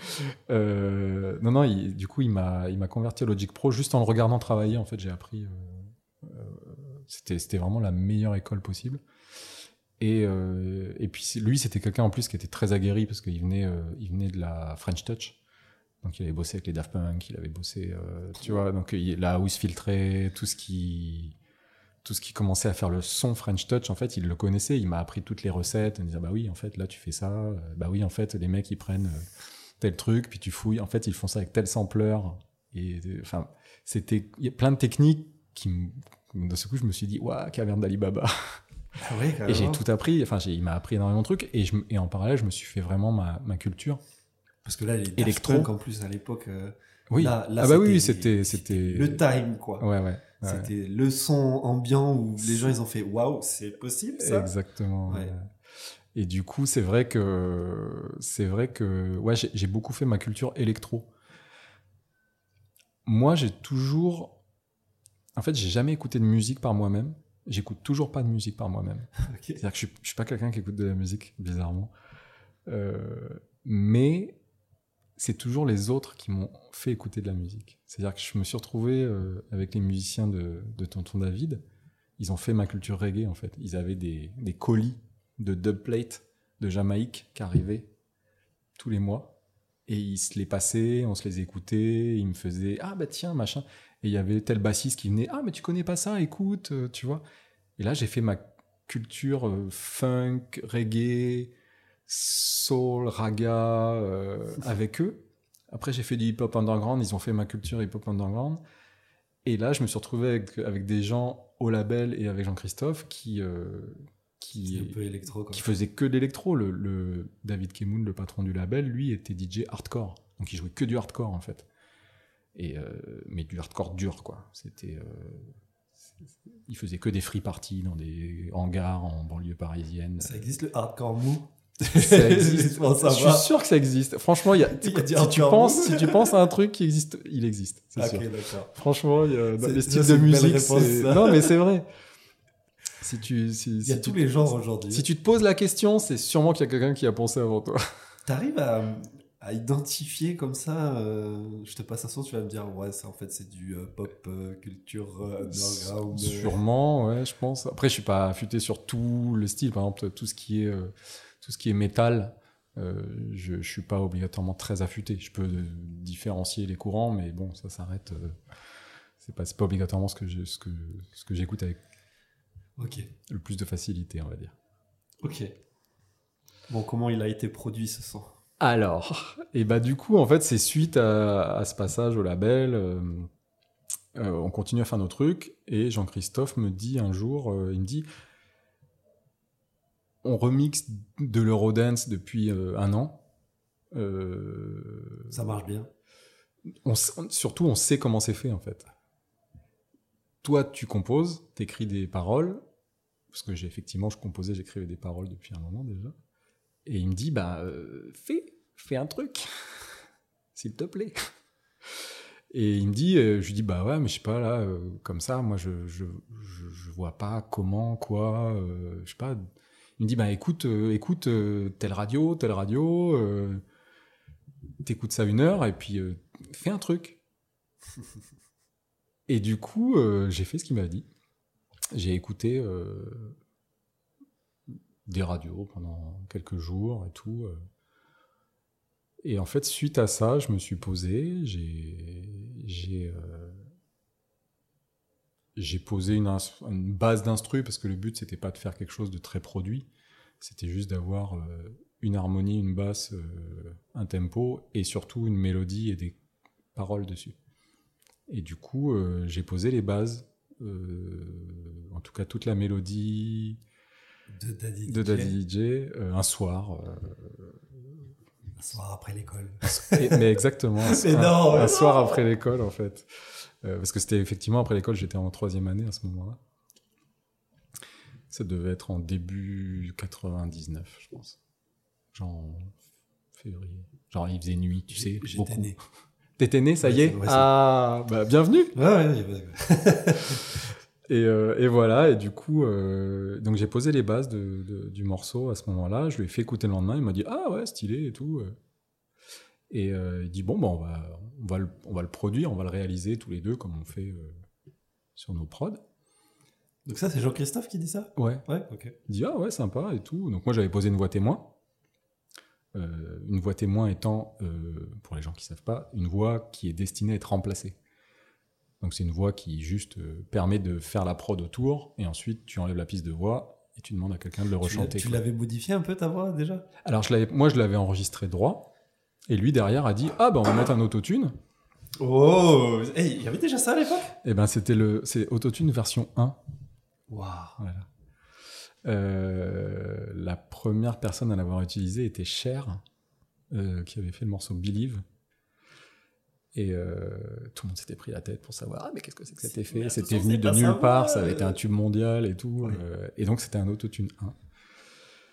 Et voilà, et on s'est dit ah bah tiens il y a de l'autotune un peu partout en ce moment. euh, enfin, Allez, on teste cette trend. il y avait eu, euh, il y avait eu Blue juste avant euh, de.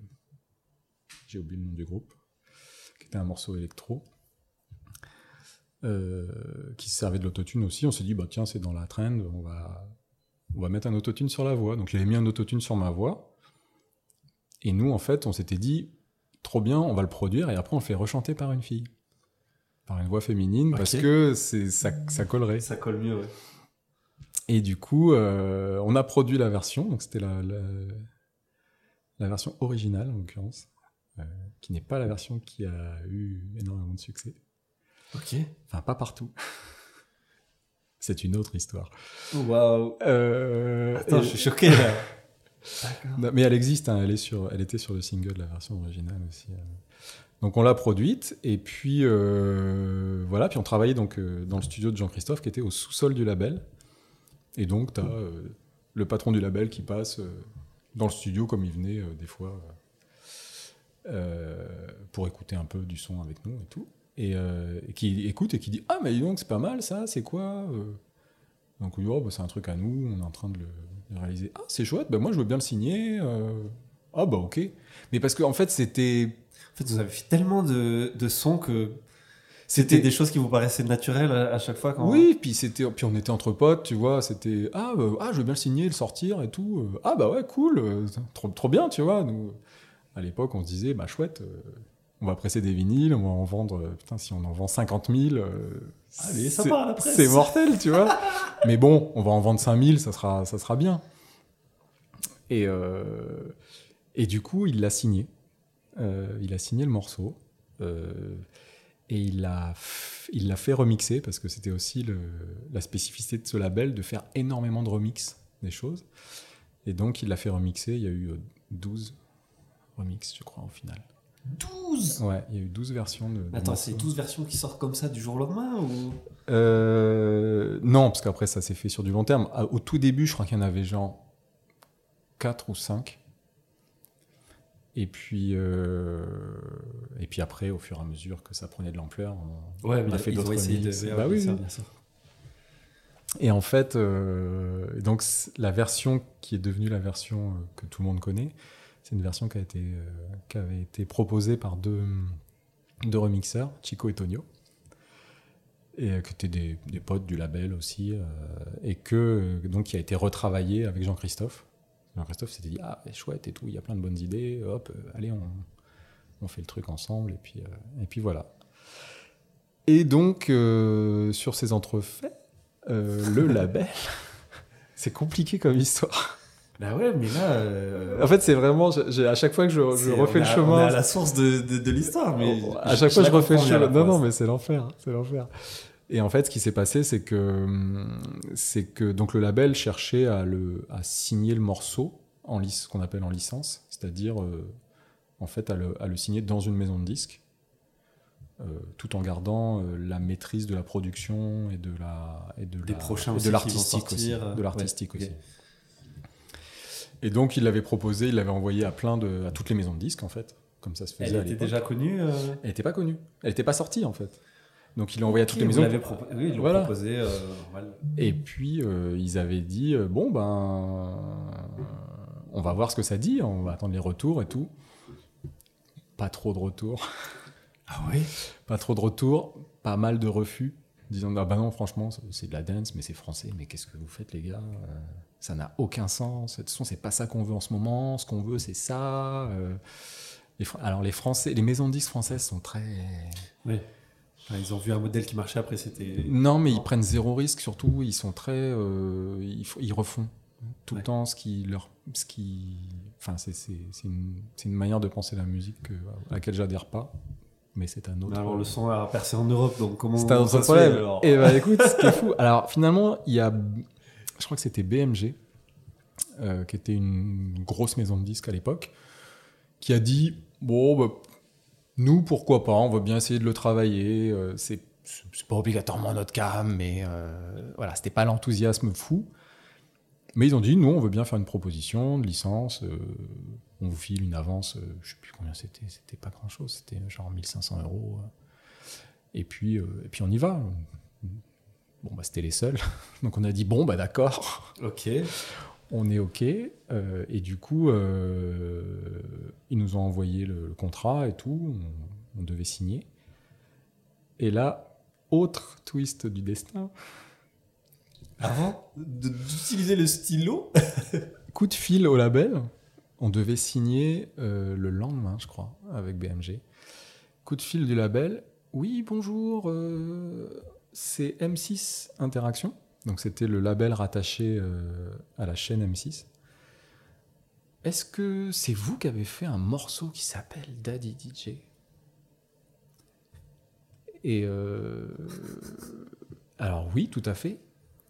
Ah, parce que, alors figurez-vous qu'on n'était pas sûr, parce qu'on vient de retrouver le CD dans une platine CD, dans le bureau d'un directeur artistique qui vient de partir, qui vient de démissionner en fait. Et en fait, en rangeant son bureau, ils ont ouvert la platine CD, ils ont trouvé un CD dedans où il y avait pas de numéro de téléphone à part écrit Daddy DJ dessus. c'est, mais c'est dingue cette histoire. Même moi, même moi je, je la raconte, j'y crois pas en fait. Et ils écoutent le truc et ils disent c'est vachement bien. Qu'est-ce que c'est? Et personne savait. Et là, il y a une. euh, Et là, ils sont partis à Alors non, pêche aux infos c'est pour encore- trouver c'est- ça. Mais c'est pire que ça. C'est que là, il y a une stagiaire qui passe derrière qui dit Ah, mais je connais ça, c'est des potes à moi qui le produisent. Et en l'occurrence, c'était une pote du label. Enfin, c'était une copine du DA du label. Qui déjà avait, passé, qui avait qui avait- déjà entendu le morceau et qui dit Ah, bah ouais, trop marrant, c'est des potes. Et là, il il l'agresse, il, il saute dessus et ils disent euh, Son numéro. son numéro, file-nous son numéro. Et donc ils appellent, nous on leur dit, bah, vous savez, on a déjà un label deal, un, un contrat qui est sur le bureau euh, de BMG, donc euh, Oh là là, nous, M6, enfin, ils- nous on, on ils sont partis chercher la machine. on signe- privée. on signe demain, on signe demain, donc euh, enfin ça, ça- ça- c'est pas possible, on peut pas, on s'est engagé et tout. Et M6 dit, écoutez, vous nous laissez une heure, on vous envoie Une un proposition, contrat- un contrat et, euh, et vous nous dites. Et effectivement, ils nous ont envoyé un contrat qui était beaucoup plus intéressant. Qui n'était pas dingue non plus, mais qui était vraiment plus intéressant. Je crois qu'il y avait genre 5000 euros d'avance. Et puis, ben, derrière, il y, avait la, il y avait la force de frappe marketing et médiatique de M6. Oui, ça, ça, ça pèse. Donc, quand tu commences, sachant que tu sais M6. que tu vas pas vendre 500. Bah, M6, 506. puis M6, c'est Fun Radio. Donc, ça veut dire que tu va- récupères, et c'est W9, et c'est Ça va être diffusé. Teva, truc, machin. Enfin voilà, c'est juste, euh, c'est un, un monstre quoi. En termes de médias, c'est. Donc on s'est dit bon bah, bon bah on va, on dit non à BMG et puis on y va. Et donc, le, on a- le- le label, est-ce que c'était c'est la première fois qu'il recevait de la part d'un gros groupe comme M6 euh Oui. Ouais. Ouais ouais.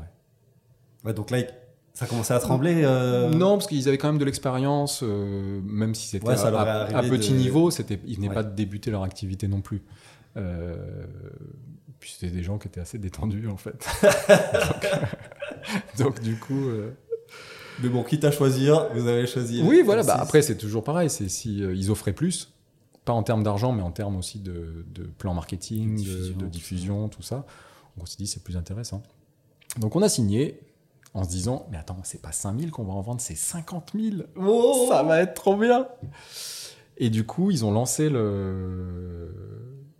Donc entre temps, on s'était dit bon, qu'est-ce qu'on fait? Est-ce qu'on fait rechanter euh, et Là, David Kemoun, le patron du label, avait dit non, non, mais ta voix, elle est très bien. Je fais ouais, mais moi, je suis pas chanteur, mec. Et Voilà, sur Wikipédia, Et chanteur voilà, et la voilà fin de la comment vie. tu vas. non, mais c'est vrai que c'était. euh, Enfin, moi, je- moi, j'étais vraiment. un- Moi, je suis, moi, je suis un grand timide. Euh, je suis plutôt un quelqu'un qui reste dans l'ombre. Mais je me, en fait, j'ai Mais pas. comme tu avais fait dans le hip-hop euh, déjà euh, des ouais, prestations. ouais, mais ça, t'a c'était très confidentiel. C'était resté, à, c'était resté à Nouméa, tu vois. Je me suis dit, bon, ça sortira pas du Pacifique, au pire.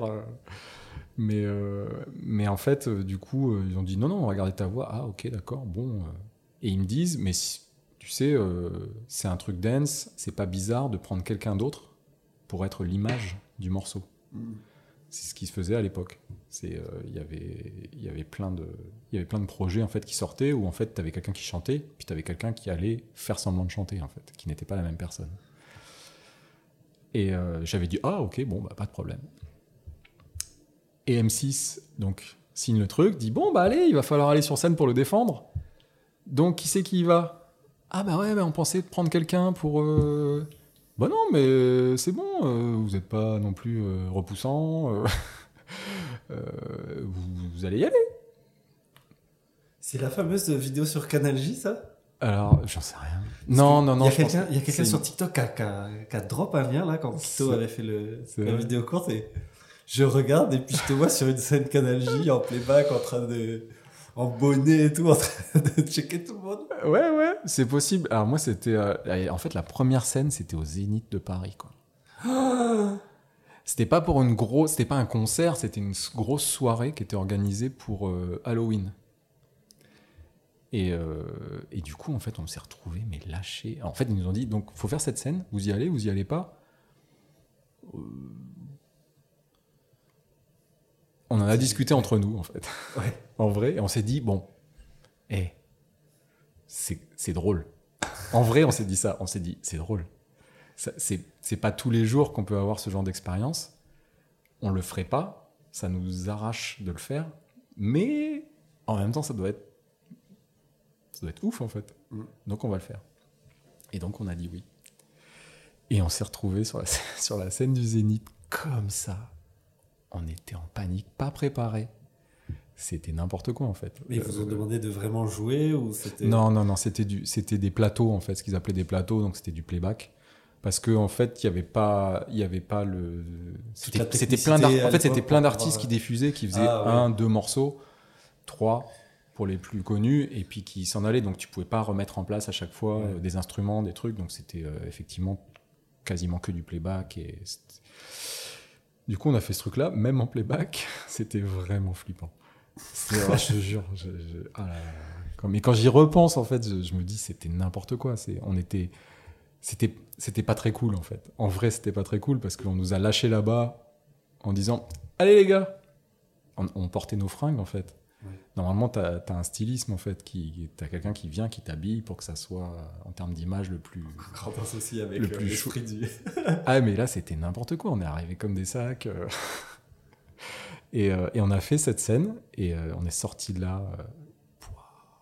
C'était vraiment comme expérience, c'était C'était en mode content ou. euh, ouais, Ah ouais. ouais parce que c'est c'est pas quelque chose, c'est difficile de se rendre compte en fait ce que ça peut générer comme émotion, mais euh, Et les gens qui l'ont écouté pour la première fois, peut-être à ce moment-là, ils, et ben ils écoute, ressentaient quoi Euh, Vous les voyez s'enjailler ou... Ouais, ils, mais oui, parce que les gens, ils étaient là pour faire la fête aussi, tu vois, ils ça, ça marchait en fait, ça, ça fonctionnait.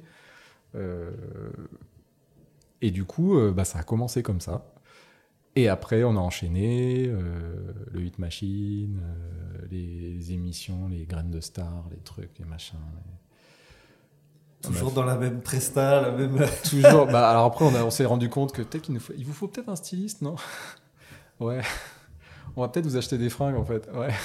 Parce que tu- moi j'étais, j'étais étudiant, tu vois. J'étais pas non plus. euh, j'ai jamais été très, euh, très attaché à mon apparence en plus, donc euh, c'est pas le premier truc qui me vient en tête de me dire, faut que je me sape. Et du coup, euh, et du coup voilà, donc ça a commencé comme ça. On nous a pris en main, on a eu attaché de presse, télé, radio, des, des, des gens qui s'occupaient de nous en fait. Et on a, puis ça a commencé à rentrer dans les charts euh, doucement, à monter un peu et tout. Donc on était super contents, tu vois, de dire Ah, le truc existe en On fait. est dans le top 50. On est dans le top 100 d'abord. Waouh Puis après, on était dans le top 50. Et, euh, et en fait, alors je me rappelle qu'on a fait une fête de dingue au label quand on a atteint 50 000 ventes. mais genre, là, mais c'était la fête de, de l'année, quoi. Ouais, Tu vois, on était trop contents parce qu'on avait dit ouais, trop bien. C'est reste- t'a- t'avais fini l'école? Euh, J'avais fini l'école. C'est- C'est c'est arrivé juste après la fin de l'école, en fait. Était fou. La première scène était en septembre. En fait, on l'a signée en juillet. Euh, si je me souviens bien. Et d'ailleurs, en juillet, j'étais en Calédonie. Non, on l'a signé juste avant que je vienne en Calédonie. Et je suis venu en Calédonie euh, bosser pour Mangrove en juillet. Euh, j'étais parti, je me rappelle, à Fidji pour faire le, le premier album des Black Rose. Avec le titre euh, Roundé dedans. Je sais pas si tu vois ce que c'est.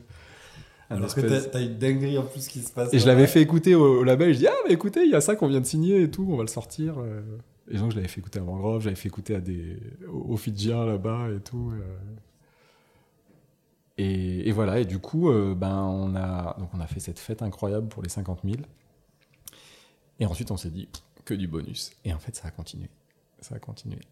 Et en gros, on est monté top euh, 2 en France.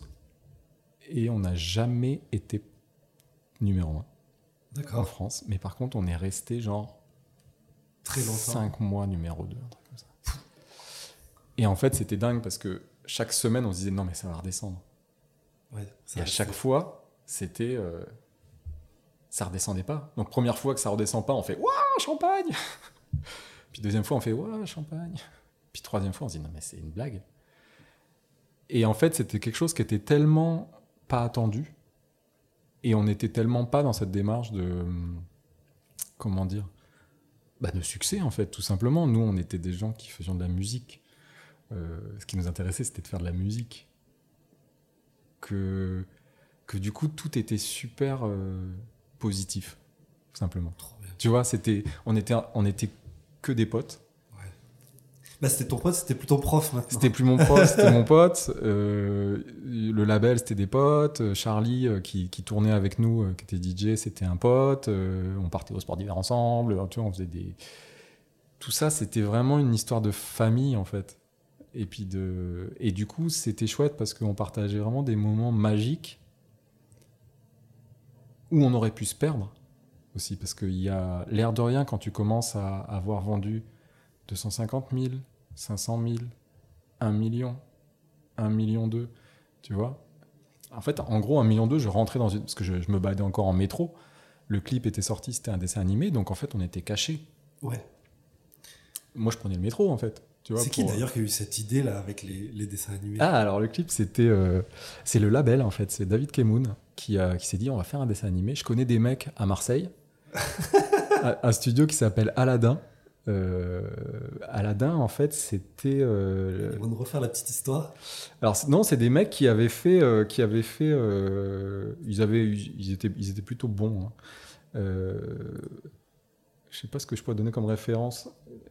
C'était les mecs qui avaient créé Gros Quick, qui était la mascotte, mascotte de Nesquik Ok. Je connaissais pas. à l'époque, avant le lapin. Tu vois le lapin Ah sur oui, les oui. trucs? Bon bah avant le lapin, il y avait Gros Quick. Voilà, et c'est aussi eux qui ont créé le con- concept, alors pour les gens qui ont regardé un peu des dessins animés, des Totally Spice. Oui. Voilà. Ah c'est oui. eux qui ont inventé les trois, les trois nanas. qui, quoi, et- ouais. Non, c'est des gens qui, qui, qui connaissaient bien, qui avaient fait du. Ça va. Super. Et en fait, on leur a dit, bah voilà, c'est l'histoire. euh, en fait, la chanson contenait l'histoire, qui était euh, l'histoire d'un petit garçon qui. En fait, moi, moi quand j'avais écrit le morceau, je m'étais dit, euh, on voit toujours le côté, le côté, le côté, le côté un peu icône du DJ la nuit, qui est là, qui domine tout le monde, que Ouais. tout le monde suit, que, qui est le, c'est un- il a un peu cette, cette toute puissance et tout. On a toujours cette image-là. Mais cette personne, elle a une vie aussi. Tu vois? Sa vie, c'est quoi? Et cette personne, elle a peut-être des enfants. Et les enfants, comment ils voient leur père, leur mère, leur, tu vois, qui tous les soirs va bosser, mais qui en fait devient une espèce de, de demi-dieu euh, en club, quoi? Et en fait, D'où le nom d'Addy DJ là, Bah, du coup. Alors Daddy J, c'est encore pire que ça. Mais non. Tu veux savoir d'où ça, d'où ça là, vient j'avais Daddy l'impression que tu, tu m'expliquais pourquoi t'as choisi le nom d'Addy Non, non, moi, je- là, je t'expliquais pourquoi l'histoire, en fait. Moi, l'histoire, c'était ça, c'était de, de prendre le point de vue d'un enfant dont le père serait DJ, comment il le verrait, lui, tu vois? Et qui, qui lui dirait, mais en fait, tous les soirs, tu pars, tu me laisses tout seul, ou tu vois euh, Mais en fait, moi, ce que j'aimerais, c'est venir avec toi et savoir ce que tu fais vraiment. Et j'ai envie de- d'aller en club, j'ai envie de découvrir ça, j'ai envie de découvrir ton monde, en fait. Euh, moi, l'histoire, c'était ça. Maintenant, le nom d'Adi DJ. Alors, attends, ça, autre- J'ai l'impression d'ouvrir des tiroirs depuis tout à l'heure. C'est l'enfer, quoi. Ouais, bah, c'est toi qui vas ranger après. non, je les garde dans la boîte par contre. en fait, euh, euh, pour le réveillon 2000, donc rien à voir, attention, je reprends on a le réveillon 2000. euh, Oui, mais c'était- Non, le réveillon déjà 99. écrit Sur le CD. Sur le Ah, réveil- Si, il y avait déjà écrit Daddy DJ, donc c'était avant que tout ça. non, non, le réveillon 1999. Le premier de l'an, euh, enfin le 31 décembre, je l'ai passé avec des, avec des, des copains, des copines euh, en Bretagne. On était parti en Bretagne, je sais pas pourquoi. Et euh, on avait fait, on s'était fait un repas là-bas dans une, dans une baraque. Et euh, et il y avait une, une amie qui avait son, son mec qui était américain et qui, euh, bref, on mange machin tout ça. Puis à la fin du repas, euh, chacun prend un café et tout. Et euh, et il y avait une boîte de sucre. J'ai le droit de dire des marques ou pas? Oui. Ouais, j'ai le droit. Cool. Donc il y avait une boîte de sucre Daddy. Bon, on n'a toujours pas de sponsor hein, sur les vidéos. Et du coup, euh, il y a une boîte de sucre Daddy. Et en fait, ils disent. euh, et le, le- le mec, l'américain, euh, donc il parlait pas du tout français. Moi, je discutais avec lui parce que moi, je, je parlais relativement bien anglais. J'avais, bah, étant en Calédonie, j'avais passé pas mal de temps en Australie, Nouvelle-Zélande. Et du coup, euh, je, je- puis j'écrivais en anglais en plus. Donc, euh, Et en fait, il, il voit la boîte de, de sucre daddy et il fait ah, Sugar Daddy. Et en fait, je- moi, je connaissais pas l'expression Sugar Daddy. Alors, je sais pas si, si tu la connais. Ouais, tu, tu connais l'expression Sugar Daddy. Donc, Sugar Daddy, pour, euh, pour les gens qui nous écoutent, euh, c'est euh, le Sugar Daddy, c'est la, c'est le, en fait, c'est la personne dans une famille qui est un peu le patriarche, genre riche. Et c'est celui qui va donner un peu qui des, s'occupe bien. voilà, qui s'occupe bien de tout le monde et qui, donne des thunes, c'est lui que tu vas voir quand tu veux, euh, quand tu veux avoir des pièces, quoi. Voilà, c'est un peu le sugar daddy. Donc en gros, c'est le papa sucre. Donc c'est lui qui donne les, les friandises, quoi, tu vois. Euh, et du coup, euh, je lui dis euh, sugar daddy. euh, et donc il m'explique ce que c'est qu'un sugar daddy. Et je me suis dit, sugar daddy, c'est un titre mortel pour une, pour écrire un morceau. Et moi, je notais tout le temps. Moi, je, je crois beaucoup au titre. J'écris Ah, toujours le titre en T'avais premier. mis ce title dans un coin. Et du coup, je j'avais, je, je- je- je m'étais dit, ça, je garde, c'est bon, ça. L'américain, le jour où j'en aurai toi. L'américain. Et du coup, euh, et voilà, et au moment d'écrire Daddy DJ, je m'étais dit, ah, bah, je vais écrire une chanson qui s'appelle Sugar Daddy. Sauf que de fil en Qui aiguille, aurait peut-être moins bien marché avec ce qui aurait sûrement moins mar- mais j'aurais pu avoir un sponsor. Ah, tu pas vois, j'aurais pu le placer peut-être au niveau mondial sur des pubs. Ah. C'était pas. Peut-être sur les boîtes de... C'était pas déconnant, moi, je pense. hein. à mon avis. euh. Et du coup, euh, voilà, et du coup, en fait, je voulais que ça s'appelle Sugar Daddy, puis de fil en aiguille, en écrivant, c'est devenu Daddy DJ. Voilà pour la petite histoire. Je referme ce tiroir. Ouais, ouais, ouais. Merci. Et, euh, et voilà. Et donc, on en était au dessin animé. T'as vu que je suis quand même. hein. Mais la timeline n'est pas j'ai l'impression d'être un funambule j'arrive à me positionner euh, en année grâce à toi. Et voilà, et du coup, euh, c'est comme ça qu'est arrivé le, le dessin animé. Donc l'histoire était contenue déjà dans, le, dans, la, dans la chanson. Et du coup, ils ont créé ce petit personnage. Alors, qui. Alors, autre truc qui, qui n'a jamais été dit, mais en fait, à la base, ce petit mec, euh, en fait, il était, il était black. Le petit blond, là? Le petit blond, en fait, était black. Euh, parce qu'on voulait que ce soit le fils de Charlie, qui était euh, le DJ qui nous accompagnait sur scène, et qui avait un fils.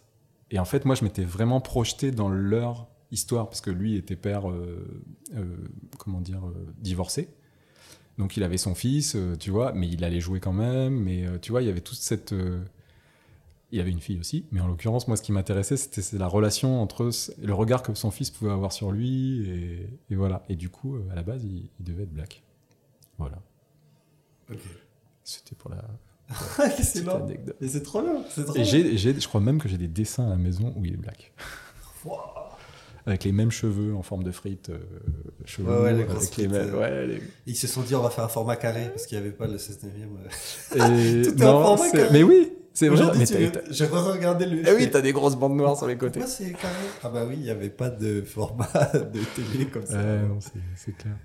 Mais il y avait, à cette époque-là, donc dans les, dans les années 2000, Hmm. c'est là où il y avait bah, Crazy Frog, tout ça. Et C'est, il y a eu c'est- c'était- plein ça a été 3D, après. Il y, a, ouais. il y a un début de clip 3D, dessin Ouais, qui ouais, a commencé à vraiment charbonner. Bah, il y a eu Daft Punk aussi qui a fait, euh, qui, a fait euh, qui ont fait leur album euh, avec ah mince, le dessinateur de manga là, de Albator. Oui. oui Euh, derrière. euh, princesse, euh, je sais plus quoi là. Voilà. Mais en tout cas, euh, Interstellar, euh, l'album Interstellar, euh, où il y a eu aussi beaucoup de dessins animés. Eiffel pour blues. Eiffel T'as 65. vu J'ouvre des tiroirs comme ça aussi. tu vois un truc qui traîne, puis tu fais, mais en fait. Attends, ça y est. Ça y est. Et donc, euh, ouais, donc c'est vrai qu'il y, a eu- il y a eu toute une vague de, de dessins animés. De... C'était chouette d'ailleurs parce que c'est vraiment un format qui permettait de garder de l'anonymat. Ouais. Parce que par exemple, moi j'aime beaucoup aller faire mes courses. tu vois? C'est un truc, j'aimais bien aller faire mes courses moi-même. En fait, j'aime bien faire mes courses, quoi. En Covid, t'aimais C'est bien bon, aller faire quoi, les courses? c'est quoi ce regard qui juge là? J'ai le droit d'aller faire mes courses, non? En Covid, c'est bien, non D'aller faire ses courses quand t'avais personne. Franchement, C'est avec un masque. Ouais. Bon, le masque, un peu Ça a été la meilleure période de tous les people, tu sais. C'est vrai, limité à 20 par magasin. Exactement. C'était le best moment. Mais c'est vrai que c'était chouette en fait parce que du coup on pouvait, euh, on pouvait avoir cette, cette, euh, cette carrière-là, cette existence-là, sans pour autant en avoir les désavantages. Parce que j'ai alors, pour le coup, à l'époque, fréquentais beaucoup de, de gens qui tournaient, euh, tu vois, euh, qu'on se croisait sur les plateaux, sur les promos, sur les. sur, sur même en- à l'étranger. Et en fait, euh, bah, ces gens-là, par contre, ils pouvaient pas sortir, quoi. Ouais. Ils pouvaient pas avoir de vie, en fait, hors de leur. euh, Et du coup, il y avait une espèce de. C'était assez. euh, C'était assez. C'était vraiment un cercle vicieux parce que. ils- Du coup, ils sortaient pas, du coup, ils devenaient. Ils devenaient. rares. Ouais.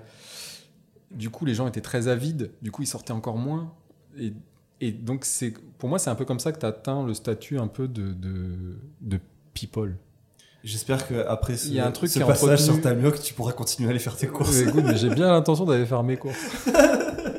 mais si, si vous voulez venir me voir, avec plaisir, on se parle. Euh, non, non, mais en fait, euh, ça, c'était très agréable de pouvoir en fait continuer à exister. euh, Oui, parce qu'en plus, Normalement- ta voix, elle était transformée. Ma voix était transformée. C'était trop parfait. c'était, c'était, c'était, c'était, c'était bien. C'était Et- bien. Et surtout, tu te, tu te retrouves pas dans, dans la situation de, de beaucoup de gens qui, qui, qui, en fait, des, enfin, tombent en dépression. En fait, il y a beaucoup de gens qui, moi, j'en ai croisé plein. C'était, ça allait pas en fait.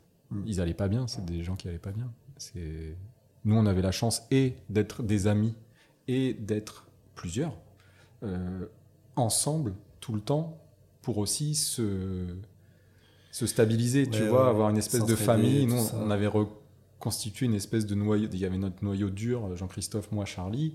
Il y avait, euh, il y avait, euh, euh, il y avait euh, notre manager, il y avait euh, nos danseuses. Euh, et tout ce petit monde-là, c'était la famille en fait. C'était euh, quand on n'allait pas bien, on se prenait dans les bras. Quand on, quand on sentait qu'il y en avait un qui déconnait, on, lui, on le ramenait sur terre. Trop bien. C'est import- c'est important. En fait, moi, j'ai vraiment eu de la chance de pouvoir bénéficier de cet environnement-là, qui est un environnement très bienveillant et des artistes seuls, avec que des gens qui sont là pour le business Et autour d'eux. Le, le groupe M6, ils t'ont aidé dans, dans cette transition-là, justement? C'était le label qui. Alors, c- ça aurait dû être le rôle du label, mais bon, c'était, c'était pas, ça, ça, ça pas été accompagné et, et aujourd'hui, c'est très, c'est très surprenant parce que quand Parce je, que déjà, ils vont lâcher un peu sur scène. oui, bah oui, Et puis à partir de là. c'était à la route, tu vois, c'était. tes parents, euh, d'ailleurs, à ce moment-là, c'était, ils, euh, ils te voient à la télé, là, hop, juste nage après quoi, sortie. tu vois, c'est, c'est un peu Ouais. le, truc à la dure quoi. Vas-y nage, on va voir si tu, si, si tu coules, bah tu coules quoi, tu vois. C'est... Mais nage. Tes parents, Quoi, mes parents ils te voient à la télé, qu'est-ce qui se passe? Ah, ils étaient fiers. Ah ouais? Ah ouais, ils étaient super fiers. Ils sont trop mignons parce qu'en fait, ils ont, ils ont gardé toutes les coupures de presse. Parce que tu sais, on faisait vachement de photos pour des magazines et des bah trucs. là, ils ont, dû, ils ont dû décorer un mur entier, là. il, y a des classes- il y a des classeurs à la maison. Mon père, il enregistrait toutes les émissions et tout. euh. Mon grand-père, mon grand-père, il était, euh, il était veuf. Il a. Il, il va, je sais plus, c'était dans un, dans un grand magasin en France. Et il va au rayon, euh, il va au rayon disque. Parce qu'il aimait bien voir en fait le- la pochette du truc. Et là, il voit une, une, une grand-mère avec sa, genre sa petite fille qui lui achète le CD. Et là, il lui dit, bah, vous savez, c'est mon petit-fils qui a fait le, qui a fait le, ce, ce- ce- ce morceau. Et en fait, c'est devenu sa femme. Oh C'est ouf, quoi. Tu vois, c'est et en fait, ce qui est marrant, c'est que ce- le morceau, moi, je me rendais pas compte de l'intérieur. On- Je, je me rendais pas compte que c'était euh, que c'était euh, à ce point-là présent dans la vie des gens. Sauf que, voilà, quand je prenais le métro, on était arrivé à 1 million deux. En fait, quand je prenais le métro, je savais que dans la rame de métro, il y avait au moins trois personnes qui, l'avaient acheté. T'entendais un peu des bruits de. Et ça nous est arrivé une fois en bagnole, genre place de la Concorde, on était dans la voiture de Charlie avec Jean-Christophe. Et là, on voit un mec au taquet. Oh non, on, voit, on, on- on- on était, sur- on écoutait la radio, tout ça. Et là, sur Fun Radio, ça passe. Je pense que c'était, ouais, euh, c'était, c'était relativement au début quand même. Et on était trop fiers, tu sais. Bah ouais, on disait, ah, trop bien. Et là, on regarde à côté, et il y avait un mec dans sa voiture qui était comme ça. en, train de, en train de headbanger sur, euh, sur le truc, tu sais, mais en rythme avec ce qu'on entendait. Et c'était ouf. On s'est dit, mais non, il y a. En fait, c'était que dans le regard des autres qu'on se rendait compte que, que ça. qu'il se passait un truc pas commun, en fait. Et, euh, et voilà, et ça a évolué encore quand on a signé le morceau à l'étranger. Parce que donc ça, c'était la France euh, pour M6, mais après on l'a signé chez Sony Music en Belgique, Luxembourg et Pays-Bas. Euh, et ça, a- ça a été signé. euh, ça a été, enfin, il y a eu quatre ou cinq maisons de disques différentes en fait selon les pays du monde. Et, euh, et voilà. Et on a. on- ce qui était marrant, c'est qu'en fait, le temps que ça prenne en France, ça, ça a attiré l'attention d'autres pays qui ont dit, bah nous, on veut le signer. Du coup, en fait, on défendait pas les mêmes singles au même, au même, Ah oui, au même d'accord. moment dans les mêmes endroits. C'est-à-dire qu'en France, on défendait le deuxième single quand on défendait le premier single le- G- au, Girls in Red au Canada, The Girl in Red. The in. Et, euh, et voilà, donc c'était c'était c'était assez euh, c'était assez ouf en fait. Et à Mais l'étranger, vous ont demandé aussi de passer sur scène ou- Oui, oui, Ouais. oui, on a fait on a fait plein de scènes. On allait très régulièrement en Europe parce que c'était le plus pratique, mais on a fait le Canada aussi. euh, euh, on est allé jouer à Tahiti. Mais Je non si. Et on n'était pas venu jouer ici. J'étais un peu dégueu. mais bon. Euh, vont mais- dans les- non, bah c'était non, mais c'était c'était c'était chouette. Et effectivement, on allait faire des, des promos euh, à l'étranger, d'où la promo en allemand, par exemple. Tu vois. On a passé beaucoup de temps en Allemagne, beaucoup de temps en Belgique. euh, on été en Suède. Enfin, toute la Scandinavie, ça a été numéro un. Toujours avec ta petite bande. Toujours avec la petite bande. euh, C'était pas les mêmes gens qui nous chapeautaient au niveau de la maison de disques, bien sûr. Mais, euh, mais par contre, c'était euh, c'était toujours le petit noyau dur avec les danseuses, avec tout ça. Pouah, Ça a l'air d'être un, un moment mortel que tu as passé avec. euh, Franchement, c'était c'était c'était le Family Park. quoi. tu vois le Family Park? Ben voilà. Family Park, euh, n'hésitez pas si vous voulez me contacter.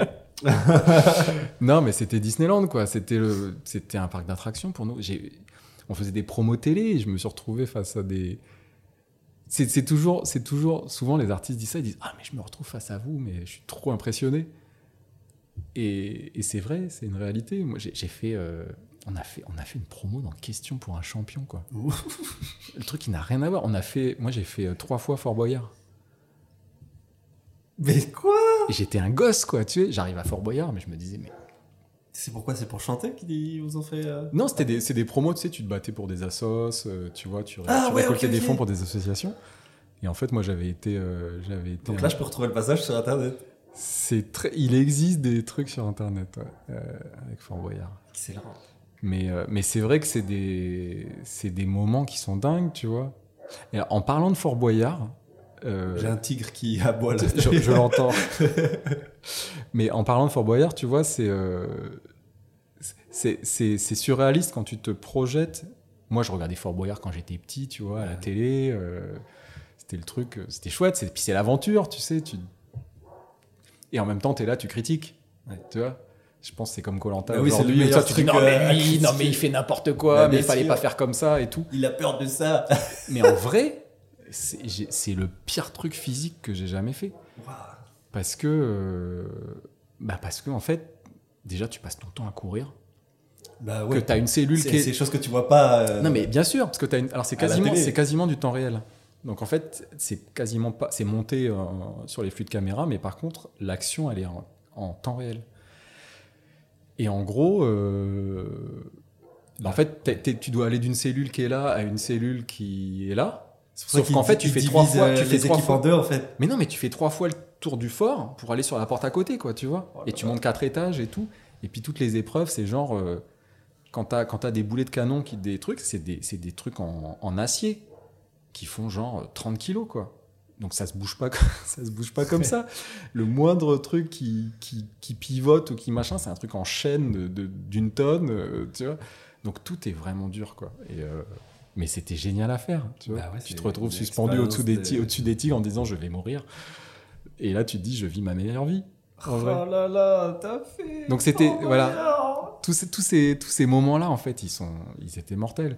Mais ils étaient aussi mortels parce qu'il n'y avait pas d'enjeu pour nous. On n'était pas des gens qui nous destinions à, à être devant. Tu vois, moi, je n'ai je, je, je- j'ai jamais voulu faire une carrière de chanteur. Me Il y a, il y a des millions de personnes qui sont des chanteurs monstrueux.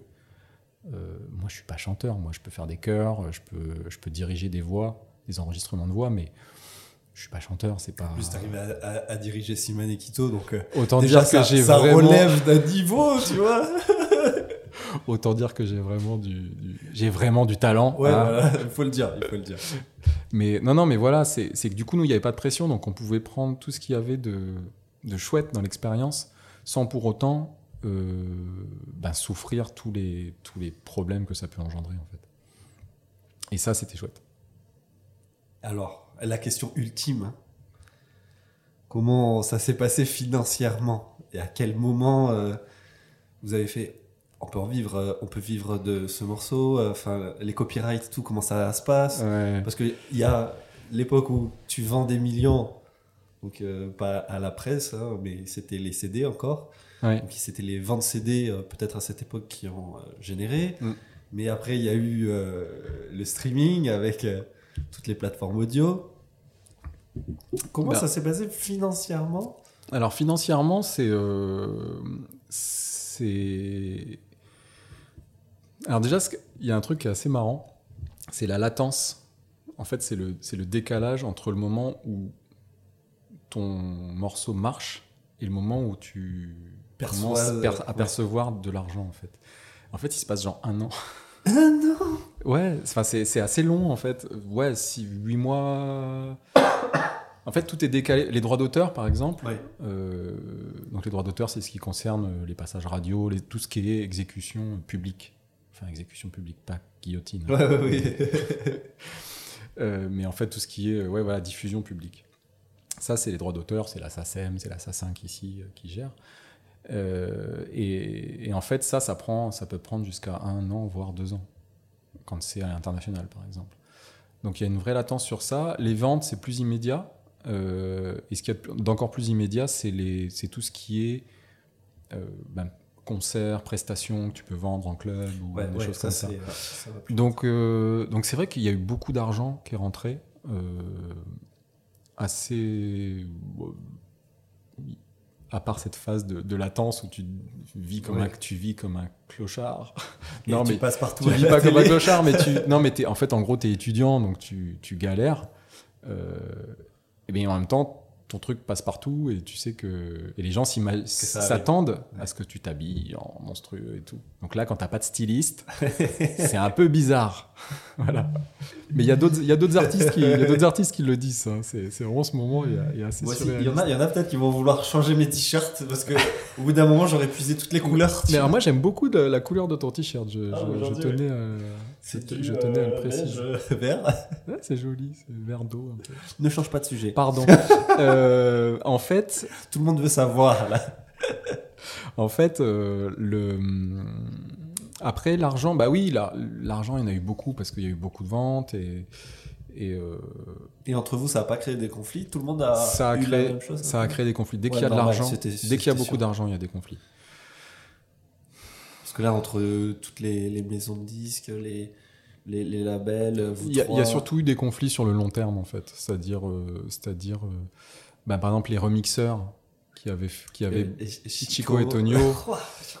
Eux, ils ont eu l'impression de pas être payés à hauteur de ce qui valait. Ouais. Ça, c'est comme l'histoire de celui qui a créé le logo Nike, tu vois, par exemple. Oui, Ils l'ont récompensé, mais tellement des années plus tard, juste Ouais, pour dire. Mais c'est sûr. Mais, mais en même temps, enfin, le, le, le remix, il y avait des très bonnes idées, mais en même temps, l'œuvre existait déjà. Oui, oui. Eux, ils ont dit non, mais ça aurait pas marché si on n'avait pas fait ce remix. Parce que chacun voit aussi midi à sa porte. Ah, bien tu sûr. vois. Mais, si, mais si, mais si. Mais moi, le premier, en fait, moi, j'ai, au bout d'un, à, à un moment, j'ai dit, mais pourquoi je dois, euh, et c'est, très humain, hein, pourquoi je dois, euh, c'est, moi qui ai écrit ce morceau, il est sorti de moi, il est sorti du vide. C'est mon inspiration, donc en fait, cette œuvre, elle est à moi. Pourquoi je donnerais la moitié de mes, mes droits d'auteur à une maison d'édition, par exemple Mm. Mais ça, c'est de l'immaturité artistique, euh, c'est en fait se rendre compte que c'est très facile d'avoir 100% de zéro. Par contre, c'est beaucoup plus difficile d'avoir euh, 15% de beaucoup, en fait. Ouais. Et il vaut mieux avoir 15% de beaucoup que 100% de zéro. Mais c'est- une réalité, et c'est une réalité à tous les niveaux dans la vie en général. Ouais. C'est qu'en fait, une équipe, tu peux, tu peux pas monter, euh, tu peux pas monter un projet ambitieux Mm, mm. seul. Toi, tu fais euh, par exemple, Ouais, tu ne le fais pas seul, bien sûr. tu vois. J'aurais pu avoir 100% de zéro. Aujourd'hui, je partage ce zéro avec Quentin. Je- c'est- un partage, tout le monde est là. Mais ce que je veux dire, c'est que c'est le meilleur moyen de, c'est le meilleur moyen d'avoir le résultat le plus, le, le- le meilleur en fait, tout simplement. Et, et, et ce que tu veux, c'est avoir le meilleur produit possible pour pouvoir, euh, bah, pour pouvoir séduire le maximum de gens.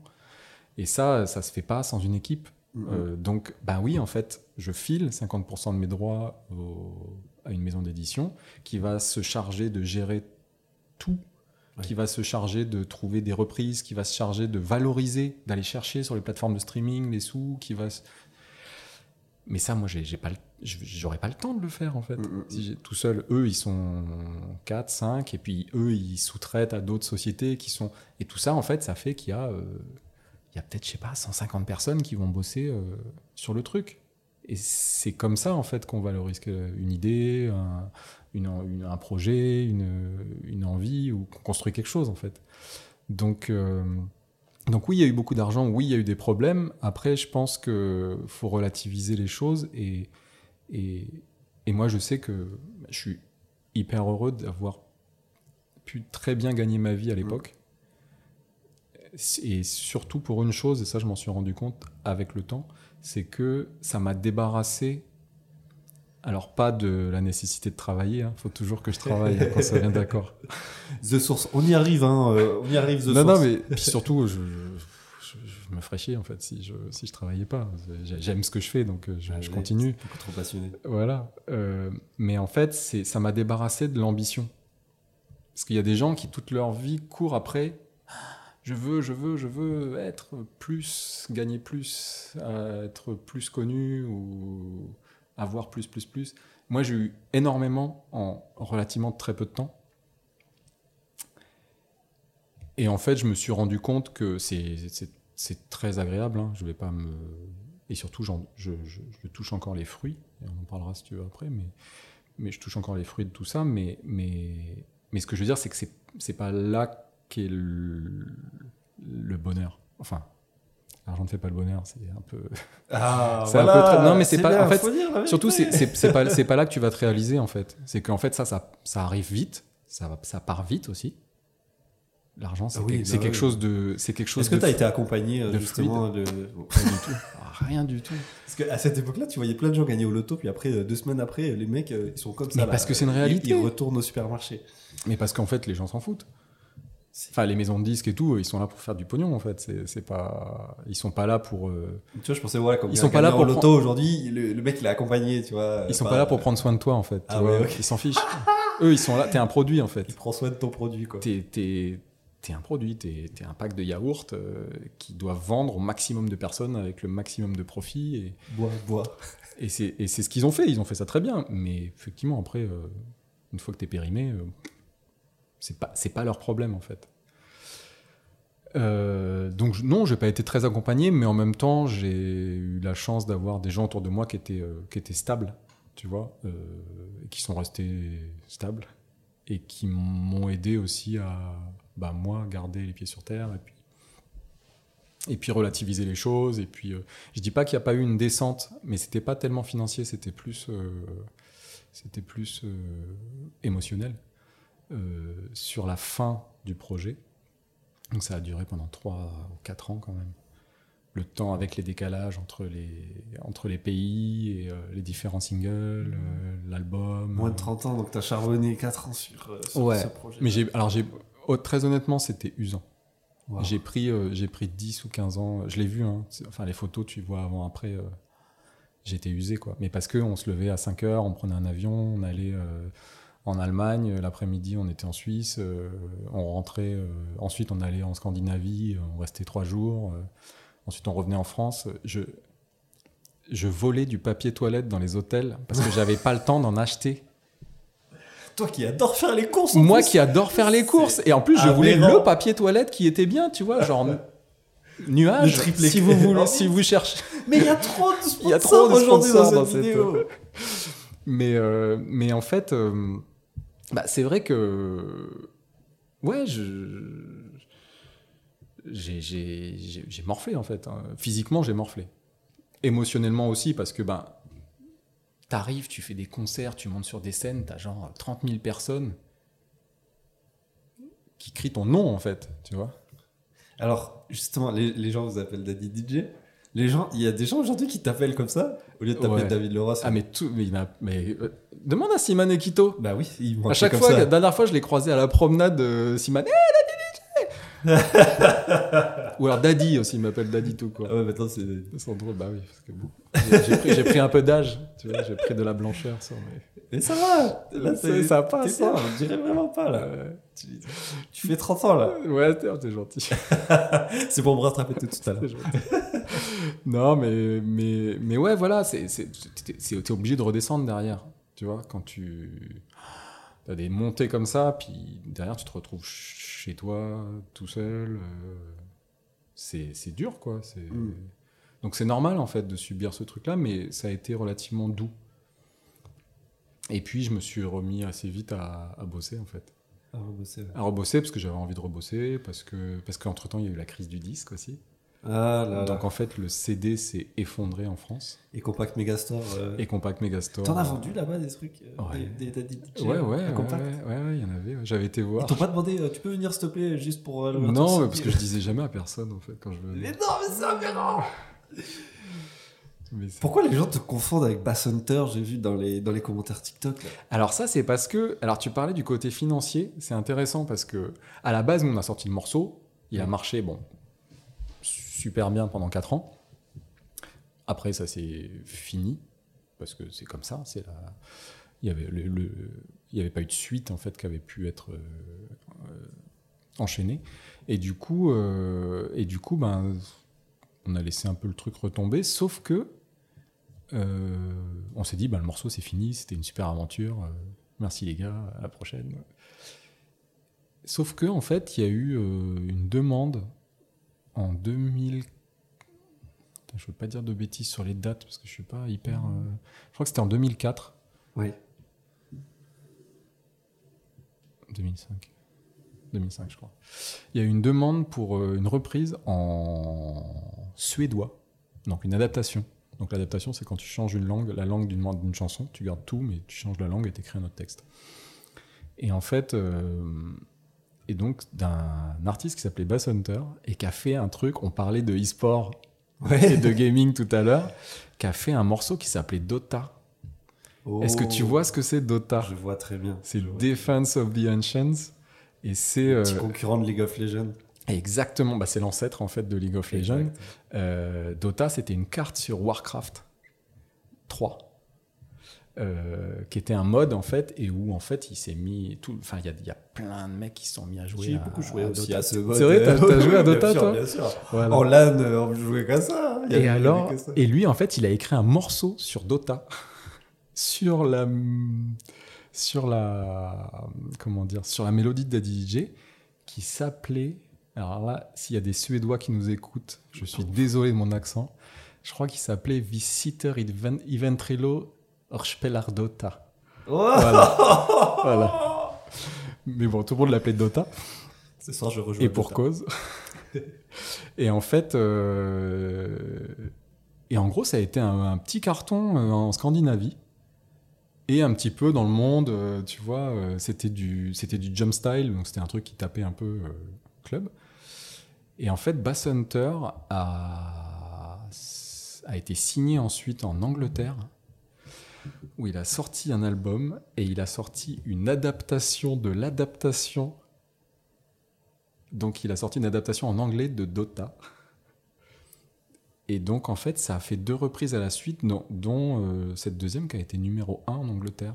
Où on n'avait jamais, ça avait jamais marché Daddy DJ en Angleterre. Et ça a été numéro 1 avec euh, cette reprise.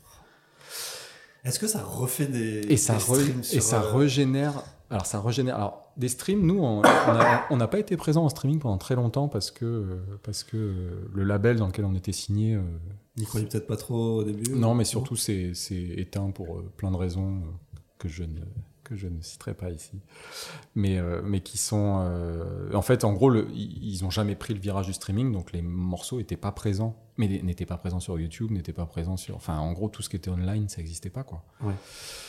Euh, et du coup... euh, mais par contre, ça régénérait des droits d'auteur à chaque fois. Bah oui, ça par Parce qu'en fait, je- on restait compositeur, auteur du, du titre. Et du coup, euh, et en fait, il y a eu régulièrement des. Tu parlais de Crazy Frog. Crazy Frog a fait une reprise aussi. Oui.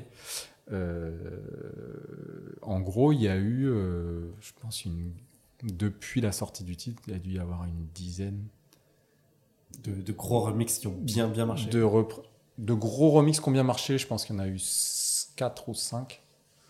Mais il y en a eu une dizaine en tout. Quoi. Il, y a eu, il y a des choses qui étaient plus, euh, plus confidentielles que dans certains pays. Là, tout récemment, il y a eu euh, cet été en Pour Europe. festival. Qui festival? Non, c'était pas pour un festival? Non, c'était pas pour un festival. Cet été en Europe, il y a Gabri Ponte qui est euh, en fait. Alors, et là, tu vas voir les connexions. Attention.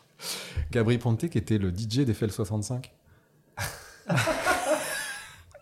T'as Pas vu mal, comme c'est de l'entre-soi, hein T'as tout le monde se recycle les uns les autres. Non, non, Gabri Ponte qui a sorti un- une reprise euh, en. C'était en juin de, cette, de l'année dernière. En juin de l'année dernière, euh, ils ont sorti une reprise qui a fait 85 millions de streams. Voilà. Et en fait, régulièrement, bah, ça revient comme ça. Il y a, il y a des reprises, il y a des. Mais c'est dingue. Et à chaque fois, donc maintenant par contre, on est à nouveau présent en streaming. Donc à chaque fois, c'est vrai que ça régénère du stream sur l'original, sur toutes les reprises. J'ai regardé tout à l'heure. Ouais. Parce que je, je m'amuse à ça depuis que Kito m'en parle. Ouais. Ce mois-ci, sur Spotify, tu sais combien il y a eu d'auditeurs sur l'artiste Daddy DJ Ce mois-ci, Ouais, je sais pas, on doit être autour de 300 000, non 1,8 million. 1 million 8 Ah ouais Ouais, bah c'est cool. 1,8 million, écoute, juste Ah sur oui, en- Spotify. ah non, je pensais que tu parlais juste sur le morceau. Non, ouais, je sais pas, ils ont créé un truc artiste, il y a, il y a 4 ou 5 morceaux dessus. Euh, 1,8 million. euh, j'ai- je- moi, j'ai le, la page euh, administrateur. tu veux, tu veux, tu veux que j'aille la chercher? Tu veux que j'aille la chercher? Non, mais il faudra que tu me montres ça Je en te détail, montrerai, euh, hein, je te montrerai ça en off. En off, sans, sans caméra. Sans caméra. Non, mais en plus, moi, je suis transparent, j'ai pas de, j'ai pas de souci avec ça. Non, mais ça, ça doit être dingue, ça. mais c'est marrant. Bah, tu vois, voilà. Tu le- sais, j'ai vu des petits profils avec euh, 80 000 écoutes par mois. Ça, je veux pas savoir. J'étais déjà choqué hein, à 80 000 écoutes. Euh, non, non, mais c'est, c'est. Et en fait, c'est vrai que tout ça, bah, ça, ça, ça continue. En fait, il y a eu. C'est marrant parce qu'il y a eu une redescente après la fin du. Au bout des 4 ans. au bout des tu 4 ans, mais qui 400. correspondait aussi au, à la crise du disque et au moment où, à tout le temps qu'il a fallu à l'industrie pour se reconstruire. Donc pour migrer vers le streaming, pour qu'on voilà qu'il y ait des accords qui soient signés entre euh, la, les- la SACEM, euh, les labels, les, les majors et les plateformes de streaming et, et remettre en place une économie en fait. Et c'est vrai qu'aujourd'hui, euh, ben ça génère effectivement, euh, ça génère de l'argent, ça, ça, ça génère euh, pour un titre qui est, qui est sorti il y a, il y a En 2000. presque 25 ans. Parce qu'il y a, Regarde. en- ouais, Euh, il est euh, sorti vingt- fin euh, 99. ouais, vingt- tu vois, 23. ça fait, ça fait presque 25 ans, quoi. Euh, c'est surprenant, en fait. Et alors, pour le coup, tu décides pas de, de, de dire. Il y, a- voilà, il y a toujours ces légendes du, du, de- de- du mec qui a fait un titre et qui a vécu toute sa vie dessus. Oui. Tu vois? Mais il y en a le, plein le Born to be Alive, euh, ouais, ouais, ouais. euh, tu vois. Les... Mais sauf que euh, bah, tu peux pas savoir, en fait, à l'avance. Si, si ça devient un classique. Dragon's Day ou je sais pas quoi aussi, là. Ce truc-là, ça avait cartonné. Là. Ah oui, Drago, Dragostad Intei. Ouais, ouais. Ouais, ouais, sont sur un avion, là. Oui, oui, oui. Alors, voilà. Il y a plus rien après, plus rien. Mais eux, pareil, hein, c'était. Mais c'est vrai que c'est des choses qui, qui... Enfin, tu choisis pas d'écrire un classique. C'est en fait, c'est le temps en fait qui décide. Et enfin, moi, j'avoue que ça me surprend toujours de me dire, mais il y a encore des gens Mm, qui, qui trouvent un intérêt en fait au morceau, tu vois, euh, tant de temps après. Alors qu'il y a des gens qui, bah, voilà, qui n'étaient pas nés. Mais eh, je suis sûr que la génération aujourd'hui, enfin, il y a- Il y en a plein, il y en a plein. Et, tu vois, moi, alors bon, j'ai pas, moi j'y réfléchis bien sûr parce que ça, ça me, ça me surprend toujours en fait, tu vois, que ça puisse intéresser. Et effectivement, la différence qu'il y a euh, souvent sur les, sur ces morceaux-là, c'est que c'est des, des vraies chansons. C'est-à-dire que c'est un Daddy DJ. Pendant très longtemps, moi, il y, y avait un petit côté un peu, il y avait un côté un peu honteux quand même, tu vois, parce que la France est pas très, euh, est pas très respectueuse des artistes commerciaux. Voilà. Euh, souvent, tu allais en France, quand ça marchait, les gens te disaient Ah bravo, formidable, tu vois. Et quand ça marchait plus, ils disaient Non, mais de toute façon, c'était vraiment de la merde, en vrai. T'as cru que ça allait continuer comme ça Tu vois, euh, il y avait un côté, euh, il y avait un côté, euh, ouais, tu fais de la musique commerciale, t'es pas digne de, de respect en fait. Et par contre, quand tu vas dans les autres pays que la France, quand tu fais de la musique commerciale, les gens sont ultra impressionnés. Parce qu'ils disent, bah oui, c'est, en fait, c'est beaucoup plus facile de plaire à 5 personnes Mhm. que de plaire à un million de personnes. Et donc, notamment en Scandinavie, ben, eux, c'est les rois de la musique, euh, de la pop actuelle, contemporaine, tu vois. Euh, c'est vrai qu'il y a un vrai respect, il y a une vraie. Ils, ils- ils disent, mais oui, c'est Ouais. un super bon morceau. Et moi, j'avais tellement entendu en France, oui, enfin bon, c'est. C'est un single, c'est du, c'est du consommable, c'est ce qui est vrai, hein, attention, hein, je ne remets pas ça en question. Mais j'ai eu aussi d'autres personnes qui étaient des gens de valeur qui me disaient non, c'est vraiment bravo en fait, c'est vraiment un super morceau. Et c'est difficile de savoir euh, à qui Bah, j'ai- donner ta j'ai confiance. réussi à le restreamer une centaine de fois hein, depuis que, bon. que Kito Ouais, ouais, mais, sont repassés. J'ai Mais- réussi à mais le c'est- restream. mais, mais les regards ont changé aussi, tu vois. Et Jean- Jean-Christophe, par exemple, qui est toujours prof à l'ISTS. euh, donc, donc il a des élèves est aujourd'hui. Donc il a des élèves qui, qui en fait n'étaient pas nés quand le morceau est sorti et qui le réécoutent et qui aujourd'hui en fait on sent que les mentalités ont changé et qui disent waouh super morceau. Parce que Mais ça. eux, voilà, ils doivent dire oh, mon prof, c'est Oui, euh, ouais, tu vois. Ça, c'est. Ah, ça touche quand même l'ego. Mais c'est. euh, Mais voilà, c'est. euh, c'est, euh, Il y, a, il y a un. Je pense qu'aujourd'hui, je- j'en suis vraiment fier. Parce que je me dis, ben ouais, alors déjà, j'ai eu beaucoup de chance. On va pas se voiler la face, hein, c'est pas juste euh, Oui, genre j'ai trop de chance, talent, ouais. euh, tu vois. Il y a une part de chance qui est, qui, qui est énorme. Après, il y a beaucoup de travail, par contre. C'est, ça, c'est pas anodin. Mm, C'est pas juste de la chance pour le coup. Euh, Ouais. Mais surtout, euh, bah ouais, effectivement, moi je sais qu'avec le recul, euh, je suis super fier de aujourd'hui de faire écouter à mon fils. Ah, ça, ça, dire- ça, ça doit être. Ça, c'est papa qui l'a fait. c'est Daddy. Tu vois, c'est Daddy quoi, tu vois. Et mon fils, il le chante, tu vois, et il le, et il l'écoute et à la maison et, Et Bah. le mix. euh, et il commence, commence à le à tweaker, il fait des versions trap. Et il va revenir prochain single. non, mais mais voilà, c'est c'est des bah ouais, c'est c'est ouais, je pense que c'est c'est c'est puis surtout ça reste une belle aventure et ça reste un truc et- ah, là, t'as une livre, t'as t'as une page de ta vie, c'est, elle est affolante. Hein Ouais, c'est mais c'est drôle, tu vois. De, C'est trop beau. Je sais pas, moi, je voilà. Mais ça, ça a pris un peu de temps quand même, parce qu'au début, tu, c'est difficile à assumer, surtout en France. Ah, tu dis c'est difficile à assumer, c'est pour ça que tu laisses par terre euh, tes, tes disques d'or comme euh, dit Sylvain Dekito là. Ah oui, non, c'est alors ça, c'est parce que moi, je suis pas très, je suis, comme je te le disais, je suis un grand timide. Je suis pas très show off. J'aime pas mettre en avant des choses, et surtout, je veux, veux pas que ça soit quelque chose qui me définisse, parce que euh, bah, après Daddy DJ, j'ai fait plein d'autres trucs euh, dont je suis tout aussi fier, voire même plus euh, dans certains cas. Et, et c'est vrai que c'est des.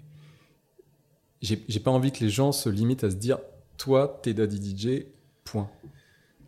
Parce que, bah voilà, après, euh, après Daddy DJ, donc euh, bon, j'ai pris quelques. Avec The Source, c'est les Avec The productions Source, notamment. locales. Oui, voilà, donc bah, les productions locales, j'en ai fait avant Daddy DJ. Ah oui, oui. oui. J'ai continué à en faire pendant et, et je continue à en faire aujourd'hui. Et, euh, et au-delà de ça, j'ai fait pas mal de musique à l'image, tu vois. euh, j'ai fait de la publicité, j'ai fait, des- j'ai fait de la publicité pour Boursin en France, par exemple, tu vois.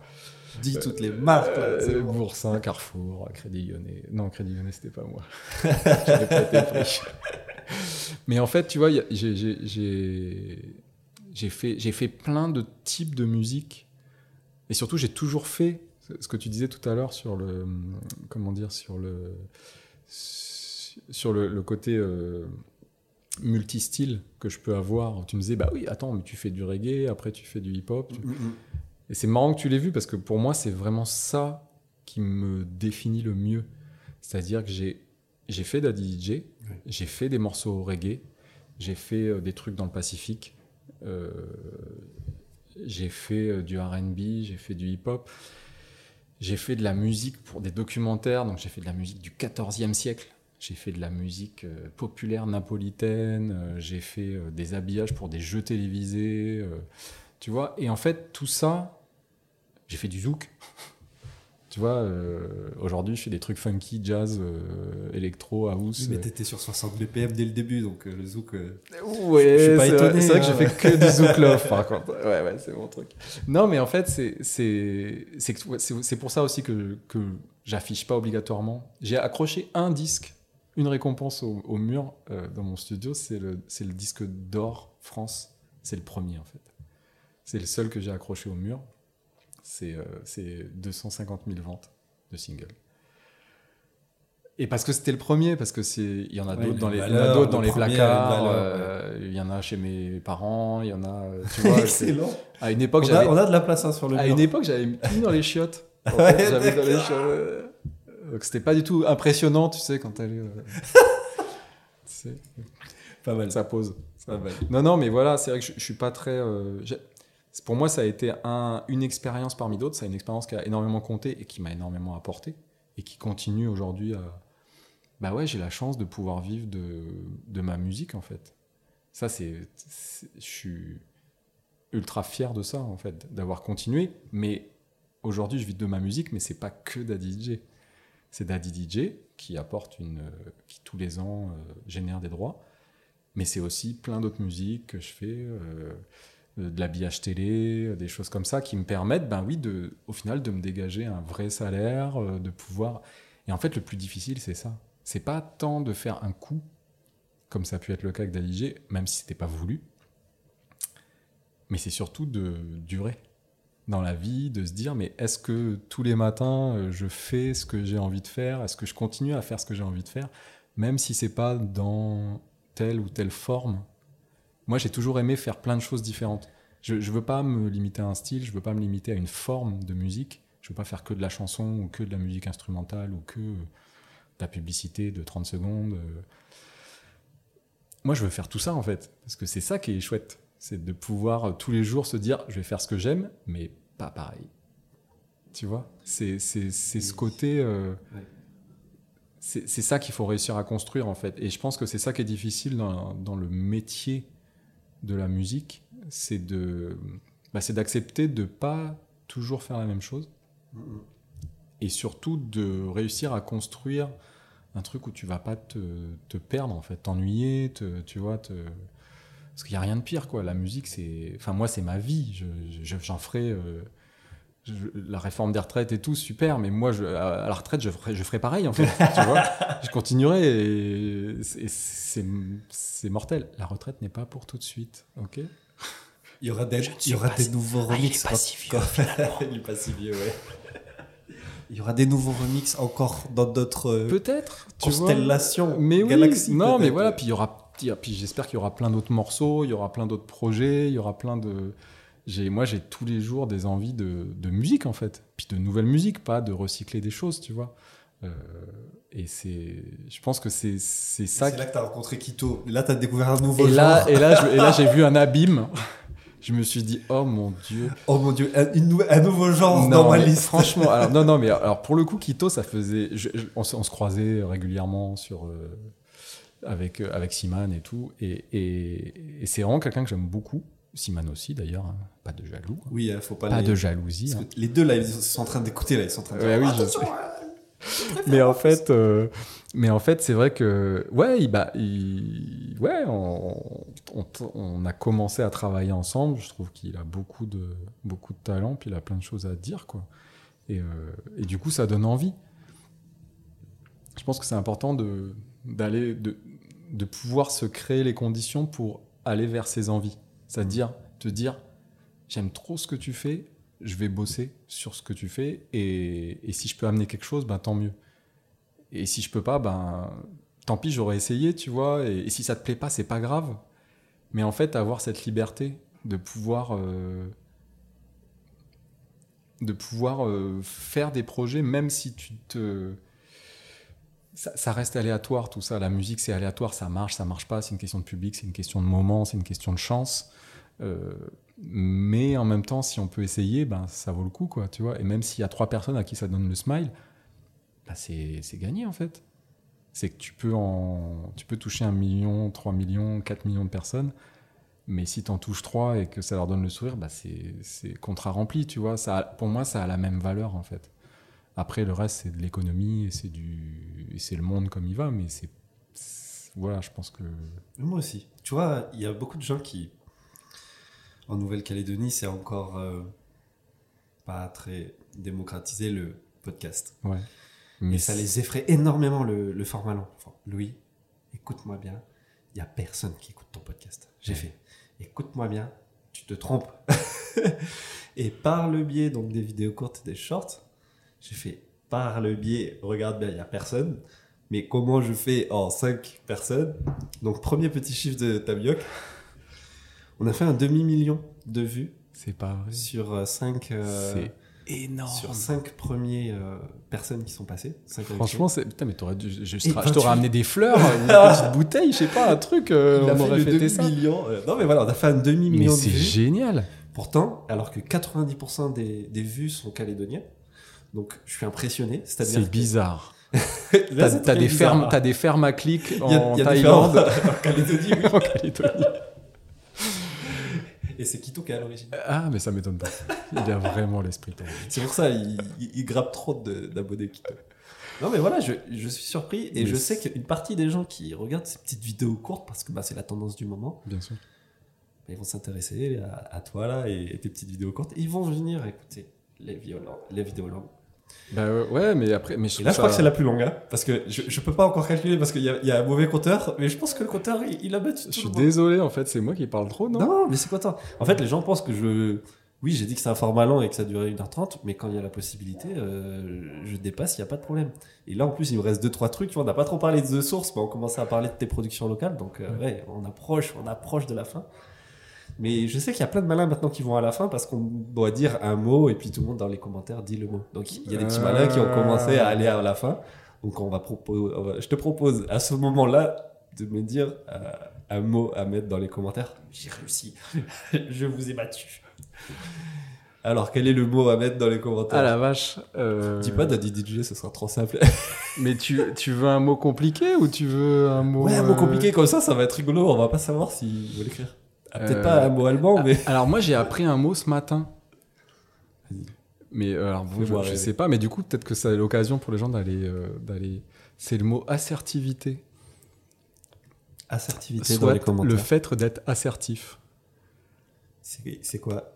Des gens qui sont euh, certifiés sur euh, En Instagram? fait, en fait, non, mais c'est un truc, c'est le. C'est ma femme, en fait, qui me l'a- appris. Euh, en fait, c'est euh, c'est le fait de pouvoir exposer les choses à quelqu'un, notamment des choses un peu désagréables euh, à quelqu'un, sans aller dans l'agressivité, sans aller dans le. C'est-à-dire, en fait, pouvoir juste exposer dans Ah ouais, mais en fait, moi, ça me va pas, mais tout va bien entre nous, tu Ouais, vois ouais. Plutôt que de dire euh, de, que ça te mette mal à l'aise et que tu commences à Ok, monter vois en frais- tu vois exactement le truc c'est un énorme problème Alors, en fait je suis asserti. Sauf les amis très très proches, il n'y a pas d'assertissement possible. mais voilà mais, moi je suis timide tu vois donc en fait j'ai tendance à être un peu sur la défensive euh, facilement parce que ben je- juste j'ai C'est du, exactement ça. j'ai du Ouais. mal à m'exprimer enfin j'ai du mal à m'exprimer j'ai du mal à m'exprimer euh, de manière euh, euh, apaisée Ouais. voilà Mais moi aussi, il y a des sujets, et des amis aussi à moi, ils savent très bien qu'il y a des sujets sensibles sur Bab Touché. voilà Donc je suis asserti quand c'est quelqu'un de pas trop proche. Mais alors le reste, euh, je dis le fond de ma pensée tout de suite. Ouais, voilà, c'est en gros, euh, voilà. Donc réussir à être assertif, c'est réussir à, à dire les choses sans s'énerver, en, en, en, en posant les trucs face à face sans que ça soit un problème, en fait. Tu vois? Le Donc d'aller dire à ton patron, non, Ouais. mais patron, je ne vous supporte pas, mais tout va bien. tu vois? Excellent. Voilà. Bah, tu vois, merci pour le, le mot aussi. Il y en a plein là, je sais. Oh, trop bien. Bon, bah écoute, bon courage pour le mettre dans les coms. hein. Euh, Ouais, voilà, Ça, maintenant il y en a le premier qui trouve la bonne. euh,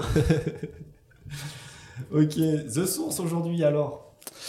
Euh, The Source aujourd'hui, bah ouais, C'est The quoi Source- les projets aujourd'hui de The Source? The Source, alors il y a plusieurs. Pro... Alors, The Source, c'est la partie euh, professionnelle. C'est-à-dire, euh, c'est l'agence que j'ai montée euh, ici euh, quand je suis rentré en 2010, euh, qui fait voilà pas mal de production sonore. Je fais de la pub, je fais, je fais des habillages télé, radio. je De fais- la pub pour Dis-moi tout. je fais de la pub. Alors, alors, alors, par exemple, toutes les pubs géants, c'est moi. Énorme. Parce que je fais des voix off beaucoup, en fait, du coup, parce que ça me fait marrer. Et donc, euh, et donc j'ai plusieurs types de voix off que je fais régulièrement. Donc, notamment, je fais les pubs géants. Donc, quand tu vas faire tes courses et que tu entends le message de géant, bah, en l'occurrence, c'est ma femme et moi. Et si je te dis que c'est moi qui publie les catalogues? Mais non C'est vrai? Anecdote. ah, mais- Oh là là Et euh, donc voilà, ouais, je fais pas mal de. Bon, c'est des travaux, euh, mais que j'aime beaucoup. J'ai fait plein de trucs euh, que j'aurais jamais fait euh, avec, ce- avec cette, cette, cette boîte. Euh, J'ai fait par exemple de la musique de feu d'artifice pour les Jeux du Pacifique en 2011. Euh, J'ai fait aussi. J'ai fait. bah, Pour- pas- Pourquoi il passe pas Daddy DJ à un moment là pour les feux d'artifice de Nouméa Bah, parce que c'est- bien aussi d'avoir de, d'avoir d'autres musiques. Ouais, mais il passe des trucs vieux des fois aussi. Il pourrait très bien. que, on va ouais. faire un petit. Franchement, hein, Non, mais. euh, c'est lancé. Si en 2024, il n'y a pas le son de. de... aïe, aïe, aïe. Mais euh, non, voilà, après, il y a, y a plein de. Ouais, il y a plein d'autres choses. C'est- C'est tout le temps des choses différentes. Euh, J'ai fait de la musique pour des pièces de théâtre. euh. Alors, t'es tout seul ou pas sur The Source? Alors, je suis tout seul, ouais. Wow. Après, je. je comment dire je, je peux faire appel à des gens ponctuellement sur, de- sur, certains, sur certains trucs. Mais c'est vrai que j'aime. Je suis quelqu'un qui bosse tout seul, en fait. J'ai- toujours aimé ça. euh, J'adore collaborer, mais par contre, j'aime bien, bien. j'aime bien être tout seul et puis euh, être tranquille et, et faire ma, petit, ma petite musique euh, dans mon coin.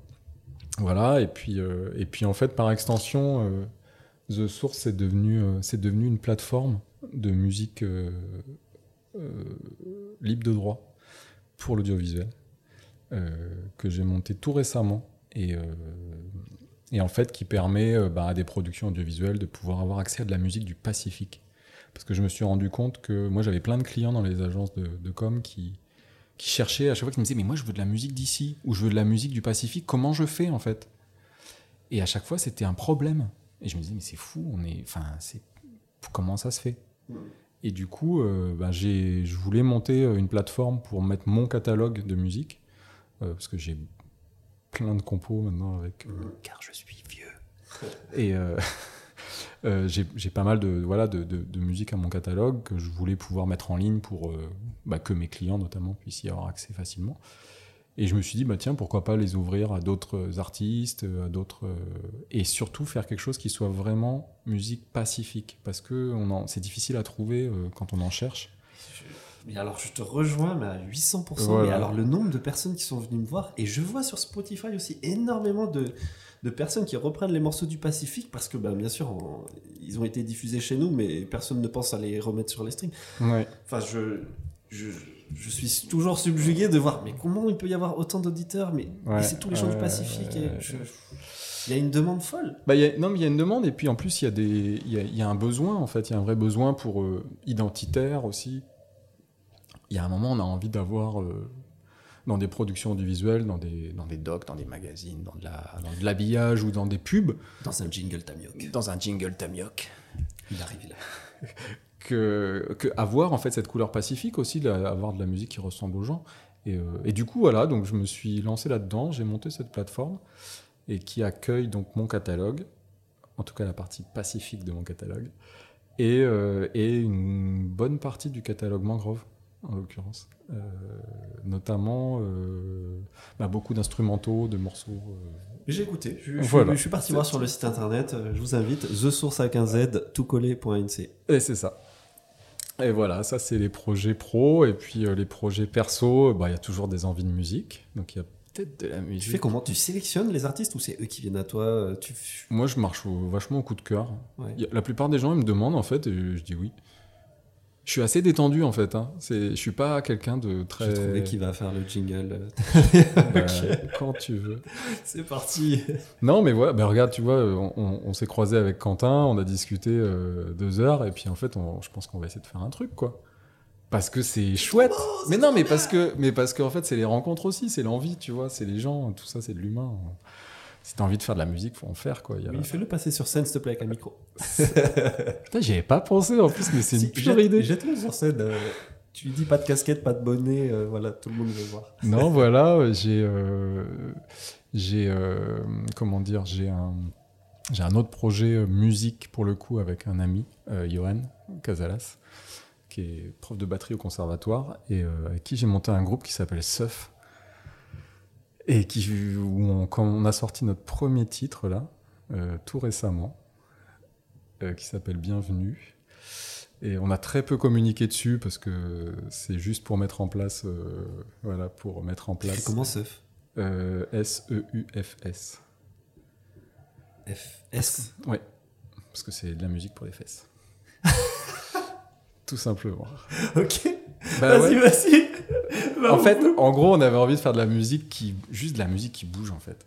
Tu vois, de la mu- pas, on n'a pas besoin de faire de la musique intelligente ou quoi que ce soit, mais faire de la musique qui bouge et faire de la musique qui juste donne envie de boire un petit verre euh, au, vu. sun- au sunset, euh, tu vois, et puis euh, et puis s'ambiancer. Et c'est tout en fait. Et pouvoir aller jouer après euh, partout. où on Et veut alors, ce de morceau nous. Il- Bienvenue. Ah, bah, c'est un, premier morceau. On a fait ça sur un. C'est basé sur un sample euh, euh, Maasai, en l'occurrence. Euh, qui, euh, qui est un sample de voix et qui, qu'on a arrangé, donc batterie plus machine, prod et tout, et puis qu'on a, qu'on a mis en streaming pour l'instant. Il faudrait qu'on communique un peu Donc, dessus. il faudrait qu'on l'écoute euh, en sunset, comme tu dis, dans les conditions. Ça serait euh, génial, oh, ça serait ok. génial. Mais je te donnerai le lien, je te donnerai le lien et tu iras, Ah, j'ai envie d'aller tu écouter.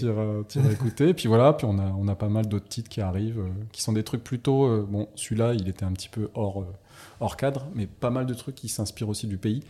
Pas obligatoirement dans le style, mais, mais dans, dans, la, dans, le- dans les paroles, dans le contenu, dans, dans les choses comme ça. Mais toujours en restant musique qui bouge. euh, pas obligatoirement musique pacifique, ça peut être musique club, mais ça peut être aussi des trucs euh, funky. euh, Ça... Enfin voilà, faire des choses un petit peu différentes de ce qu'on a l'habitude d'entendre ici, mais toujours autour du, ouais, autour du pays, puis de, du mode de vie, de, de ce qu'on connaît, quoi, tu vois. Euh, voilà. Donc là, je viens de finir par exemple un morceau qui s'appelle Sunset Vata. qui est un morceau instrumental. T'as toujours tes, tes- tes petits titres euh, dans Ouais, non, alors celui-là, je l'avais trouvé vraiment. euh, J'avais été enregistrer des ambiances avant ce matin et du coup, euh, j'ai fait un morceau avec. Excellent. Voilà. Ok. Qui arriveront peut-être plus tard. Et ouais, justement, plus tard, les projets futurs. Et les projets futurs, bah là, on a, on relancé un peu Daddy DJ euh, avec un, un- un concept un peu différent euh, qui s'appelle Rendez-vous. Et donc, il y a le premier titre en fait qui vient de sortir, qui est en fait la démarche, c'est de plutôt produire des artistes euh, qu'on aime bien, qu'on a envie de mettre en avant euh, sur des compos à eux, à nous, à quelqu'un d'autre. à- Et, euh, et voilà, et donc il y, a le- il y a le premier nouveau single qui est sorti, qui est chanté par Lunis. Lunis, c'est un, duo breton, et dont une super chanteuse qui est complètement euh, incroyable. Euh, voilà, et le morceau s'appelle Issues, et euh, donc il est en streaming depuis, depuis bientôt un mois, et ça se passe très bien. Ok. Voilà. Super. Alors, j'ai- vu un truc, je voulais t'en parler tout à l'heure. Il y a une musique, quand je- j'ai fait des recherches un peu sur Daddy DJ, tout Ouais.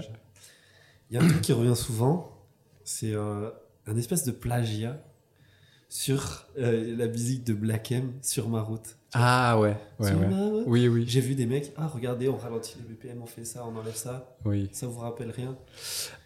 Alors ouais, C'est été- quoi ce mythe? C'est quoi c'est c'est pas alors je sais pas si c'est un mythe ou en fait c'est un truc euh, effecti- effectivement moi on me l'avait rapporté à l'époque euh, il y a plein de gens qui me disaient mais attends mais t'as vu euh, C'est comme Le le, morceau mec, de a- là sur l'autre gros rappeur là. il a plagié Ils ouais ont ralenti et tout. Mais, mais regardez, c'est. Il a plagié c'est une alors coïncidence? Je- en fait j'en sais rien parce que je suis pas dans la tête de Black M. Déjà. Mais on s'est posé la question en fait euh, à l'époque. On s'est dit mais euh, est-ce que c'est un plagiat? Est-ce que parce que beaucoup de gens nous en parlaient. Euh, et finalement alors bah, les plagiats c'est toujours pareil ça se règle devant les tribunaux et tout ça. Le, le plagiat c'est très compliqué. Les, les procès pour plagiat sont très compliqués parce que faut prouver que enfin ça tient à pas grand chose c'est vraiment du subjectif et du coup euh, alors selon moi mais là ça, ça n'engage que Ouais. moi je n'engage personne d'autre je moi je, je pense que c'est un plagiat de bonne ce qu'on appelle un plagiat de bonne foi alors un plagiat de bonne foi en fait c'est quand tu copies sans t'en rendre compte quelque chose Oui. Euh, et Black M il a dû écouter Daddy DJ Oui. il y a 20 ans. Et, et je pense que il est, enfin voilà, ça fait partie de l'inconscient collectif aussi, tu vois, quand tu as des morceaux comme ça qui, qui accompagnent euh, bah, ta, ta jeunesse, ton, ton enfance, tes- ta vie en l'occurrence, euh, ça s'imprime quelque part. Je veux dire, moi le premier, euh, il y, a, y des morceaux que j'écris où je me dis, je réalise genre, Ouais, il y a une empreinte. euh, je, je réalise qu'en fait, mais attends, mais ça c'est la mélodie de truc, tu vois. Il y a tellement de y a trucs, ouais. tellement de musique qui a été écrite dur, depuis toujours, et puis surtout, on est un petit peu coincé dans les mêmes formats de de- d'harmonie, de, mélodie, de. Bah, c'est normal qu'au bout d'un moment, on ait tendance à se, à se copier. Donc, moi, j'aurais tendance à penser que peut-être c'est un plagiat de bonne foi. Maintenant, j'en sais rien. Ça Donc, peut être un euh, plagiat de mauvaise foi. ça peut être un plagiat de mauvaise foi et bah pas vu pas pris tant mieux pour lui et, et ou pas en fait mais en fait moi je, je me sens pas je me sens pas euh, Ah, c'est bien. Tu viens, tu viens d'éteindre une flamme qui, qui, qui restait allumée apparemment sur Internet. non mais bah, après les gens ils pensent ce qu'ils veulent tu vois moi je- j'en sais en fait j'en sais rien en fait je, je peux pas savoir il y, a, il y a que si tout le monde était euh, de, de bonne foi tout le temps et disait la vérité bah, oui mais peut-être que moi j'aurais des trucs pas avouables à raconter aussi tu vois Euh, donc, est-ce que c'est très important? Je me sens pas. euh, j'ai pas l'impression qu'on a pillé mon mon, Ouais. œ- mon œuvre, Ouais. tu vois. euh, et puis surtout, j'ai j'ai pas d'angoisse par rapport au- à ça. Et, et quelque part, si c'est un plagiat de bonne foi, c'est encore plus chouette parce que ça veut dire que tu as réussi à, à laisser une, une à mélodie laisser qui- une petite marque, tu vois, Ouais. à dire. euh, bah ouais, je, je- ça, ça, c'est rentré dans la tête des gens, puis ça s'est imprimé dans la tête des gens. Ça fait partie. Au bout d'un moment, ça t'appartient plus de toute manière. C'est, c'est de l'inconscient collectif, quoi. Voilà. Belle réponse, belle réponse. Ok. Bah écoute, euh, on approche la fin de ce podcast. C'était très agréable. Ben, j'ai pas envie que ça s'arrête. J'ai l'impression que tu as, encore tellement de choses à raconter. Euh, Est-ce que tu vois quelque chose que tu voudrais rajouter euh, Euh, Voilà, quelqu'un qui se lance, je sais pas, aujourd'hui, un conseil, un truc. Tu vois, c'est les questions bateau que j'avais ouais, notées, mais Oui, mais bah, après, c'est une réalité aussi. C'est que c'est même si t'es perdu au fin fond de la Nouvelle-Calédonie, Ben, alors moi je trouve que ouais effectivement on a on a ici on souffle on souffre malgré nous d'un d'un gros complexe d'infériorité. On a tendance à se dire oui mais on est petit, oui mais on est loin, oui mais c'est difficile, oui mais il n'y a pas de marché. Euh, mais en vrai, alors on vit dans un monde mondialisé qui a beaucoup d'inconvénients mais qui a aussi pas mal d'avantages. Euh, bah, les inconvénients, on les connaît tous, hein, c'est pas, c'est pas très reluisant. Mais les avantages, c'est que bah, on peut être en Calédonie et puis euh, essayer de construire une carrière, essayer de nouer des liens avec euh, peut-être avec des pays plus gros euh, pour euh, bah, pouvoir vivre en fait de, de sa passion. Aujourd'hui, toi, tu peux enregistrer ton podcast ici, il peut être écouté par des millions de gens. oui, non, mais c'est une réalité, tu vois. Du coup, je pense qu'il faut se débarrasser, faut commencer à se débarrasser de, de ce petit complexe qu'on a. Euh, arrêter de le prendre comme une excuse, surtout. Mm. Euh, parce qu'en vrai, il n'y a, y a pas de. Il n'y a pas moins de, de chance en étant ici de faire quelque chose qu'ailleurs. Une- ça, c'est c'est- Bah, une réalité. Surtout euh, depuis Internet et tout- toutes les technologies aujourd'hui. Après, par contre, on peut le prendre comme une excuse et se dire euh, Ah bah non, euh, c'est trop dur, je vais pas le faire. Mais dans ce cas-là, c'est que la motivation est pas suffisante. Je pense que la motivation, elle est, elle est primordiale en fait. C'est que, c'est que surtout, faut se battre pour des trucs qui, qui, qui, qui vous, qui, qui nous animent en fait. Ouais. Tu vois, c'est faut. C'est sûr que si on y va en demi-mesure euh, parce qu'on n'a pas vraiment envie d'y aller, bon bah. Mais après, euh, voilà, euh, il y, a, il y a plein de choses. Faut pas croire que les choses vont se faire sans sacrifice. Euh, faut pas croire que, que, tout, que tout est dû, Mhm. surtout. Euh, je veux dire, quand on débarque euh, à Paris, par exemple, pour faire de la musique, faut bien se dire que dans la poubelle du label ou de la maison de 10 devant laquelle on est, il y a euh, 150 mecs comme nous, en fait. Donc, qu'est-ce qui fait qu'on est mieux? Alors, moi, je dis pas que je suis mieux, parce qu'en fait, j'ai pas visé de faire de la musique. C'était dans un tiroir à M6 aussi. J'étais dans un tiroir de, de lecteur CD M6, mais, mais en vrai, moi, j'ai pas visé la musique, j'ai visé, euh, bah, j'ai visé un truc un peu à côté qui me permettait d'être dans le milieu et de pouvoir. euh, Moi, je crois beaucoup au- à l'humain, en fait. Je pense que quoi qu'il arrive, c'est une histoire d'humain. C'est une histoire de rencontre avec des gens, c'est une histoire de. de- c'est une histoire de toujours construire du réseau, de toujours. euh, et puis surtout de rester, euh, de rester euh, très authentique, en fait, par rapport à ce qu'on veut. Moi, j'ai jamais voulu faire un tube. Ouais. C'est génial ce qui m'est arrivé, mais j'ai jamais voulu faire un tube. Euh, moi, ce que je voulais, c'était juste vivre de la musique. Et je suis trop content parce que j'ai- aujourd'hui, j'ai réussi. Entre temps, j'ai fait un tube et c'était trop cool. et et c'est chouette parce que bah, ça, ça me, ça, me, ça me permet aussi en partie de vivre encore aujourd'hui. Mais quelque part, c'est du bonus. Si j'avais pas ça, je ferais ce que je fais et, et je gagnerais ma vie quand même. Et, je, et ça serait. Et ça serait. bah, J'aurais tout gagné en fait, parce Ouais. que ma vie, elle est comme je voulais qu'elle soit. Voilà. Donc, euh, faut continuer à y aller, faut, faut, faut se motiver, mais faut pas être. euh, je pense qu'il faut pas être fermé. Faut pas se dire non, mais moi, je veux que être une star. Alors si, c'est une bonne motivation, mais dans ce cas-là, ça demande d'autres, euh, Ouais. d'autres, d'autres compétences, d'autres. euh, Moi aujourd'hui, je trouve la motivation, ça, ça suffit pas. Tu trouves que la motivation, ça Ouais. suffit pas Non, mais parce qu'après, il faut de l'intelligence sociale. Ouais, c'est sûr. Il faut tout ça. Il faut du, il faut de, la, il faut de la euh, chance. Je trouve le mot discipline, il est encore plus fort aujourd'hui. Ouais. Parce que la, de la motivation, tu peux en avoir, mais il va y avoir euh, des élans, tu vois. Comme ça, Oui. ah, je vais faire. Euh, Ah, ah.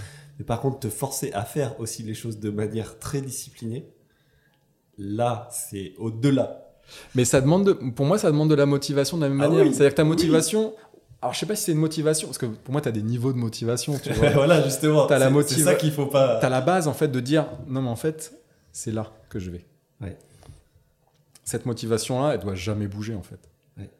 Euh, Mais pour l'animer, il faut une Et certaine. après, il faut des, voilà, après, il faut de la discipline, il faut de la rigueur. Et puis surtout, je pense qu'il faut de, il faut, il faut tout le temps de l'envie de, l'envie d'y croire en fait. Mm, mm, mm. Moi, je suis, euh, je te disais tout à l'heure que j'avais été immature euh, assez longtemps. ce qui est, mais ce qui est toujours le cas en fait. hein. C'est euh, moi le matin, je bois du Nesquik et j'adore jouer au Lego avec mon fils, quoi. Tu vois. Donc, mais parce que je pense que je suis resté un enfant aussi. Et, et au-delà de la discipline et de la force de travail et, du, et de l'intelligence sociale ou de l'intelligence émotionnelle, il y a ce côté un peu, ben, faut croire à, faut croire à ces chimères en fait. Ouais. Tu vois, faut se dire non, mais en fait moi, en fait, je vais faire de la musique puis je vais gagner ma vie avec. Ou je vais faire des podcasts et en fait les gens vont les écouter. non mais juste, non mais juste ça. Tu vois ce que je veux dire? Mais moi, je suis choqué. En fait, déjà, quand, j'avais eu 3-4 amis proches qui l'ont écouté jusqu'au bout, euh, le premier, j'étais là. Non, puis tu te dis, tu te dis, mais ça vous intéresse sérieusement? Sais, parce que même, D'écouter 3 heures quelqu'un même toi, même toi, t'y crois pas en Bah fait. oui, j'y en crois vrai. pas non plus. Et du coup, et ça, et tu continues, et tu fais quand même, parce que tu crois à des chimères en fait. Et je pense que quelque part les les les utopies, Mm, mm. c'est ce qu'il y a de plus motivant. quand on est gosse, on se dit ah ouais mais moi je vais être pompier et puis je vais être euh, machin et puis euh, je vais aller sur la lune et puis et- pas de problème. Ouais. Sauf que ça on le perd. Et moi je crois beaucoup au fait de préserver un peu ce truc-là, de dire non mais en fait euh, moi je vais aller sur la lune. Oui. Donc ça faut pas avoir peur de continuer à se battre pour euh, pour ça. Ouais, mais j'ai- Ça, ouais, f- ça fait des, je trouve que ça fera je une, ça fera une vie beaucoup plus intéressante et beaucoup plus. Tu sais, même Damien, quand même, je me dis, il y, y a juste Kito et Simone qui écoutent. Je suis trop content. Mais moi, déjà, je suis trop content de me dire, moi, Louis, voilà, j'ai Daddy DJ qui est venu à la maison, dans mon petit studio ridicule, qu'il était à deux doigts en train de reconfigurer la platine, tu vois, pour le son. Mais D'ailleurs ça sature un peu depuis tout à l'heure. Ouais, Non, je ouais, ça, déconne. je suis corrigé en post-prod. mais, mais ouais, c'est déjà le partage que je Mais peux avoir avec exactement. toi pendant deux heures. Il est tellement, tellement fort pour moi que euh, les 500 000 écoutes qui vont peut-être euh, déboucher dessus, tu vois. Mais c'est trop gentil, mais sache que c'est partagé en plus, parce que je pense que c'est les rencontres, c'est toujours dans, dans deux sens. quoi, Ouais, ouais. Tu vois, c'est faut faut se rendre compte de ce que les autres. La richesse, c'est toujours les autres. hein. Et c'est pour ça, je trouve en fait que le format podcast, il a tellement à m'a- à m'apporter euh, personnellement. Euh, En fait, tu fais ça pour toi. bah oui. Bah oui. Bah oui. Oh là là, l'égoïsme. S'il y a des formules mathématiques pour faire euh, 2,5 millions d'écoutes, euh, je- Je donne pas. Je loue. The Source Voilà, c'est ça, la formule. service euh, très prochainement. C'était l'objectif. Écoute, on a fait euh, un beau tour. Euh, Ouais, je te un remercie. euh, tu rangeras, tu pour pourras m'aider à ranger ma chambre. parce que là, il y, a- y en a partout. ouverts, il y en a partout, j'ai tout sorti. On en a ouvert un peu beaucoup, j'avoue. Mais euh, ben voilà, elle sera ancrée. Est-ce que tu avais déjà réalisé un podcast de cette envergure-là? Non, jamais. Jamais. Jamais. De la radio, tout ça, t'en as fait, mais Ouais, ouais, mais ça reste toujours. euh, là, c'est très intime. C'est ouais, c'est plus intime, puis c'est puis on a le temps quoi, ça c'est chouette. Oui. On a, On a pris le temps. On papote. Et on a pris le temps d'attendre que je sois moins malade. Et ça c'est ouais. Écoute, j'espère que tu vas pas replonger ce soir. Non, ça va. Et c'est moi qui te le souhaite. Non, ça ira très bien. Merci beaucoup, David. Merci Louis. À très bientôt. Et là, c'est le bruit du jingle de fin que tu feras peut-être, que je vais faire. Tu peux le faire déjà. C'était quoi ce Je sais pas. Le bruit du tamioc. Merci, David. C'est cool. Et là, c'est le moment que j'ai le plus peur, tu vois.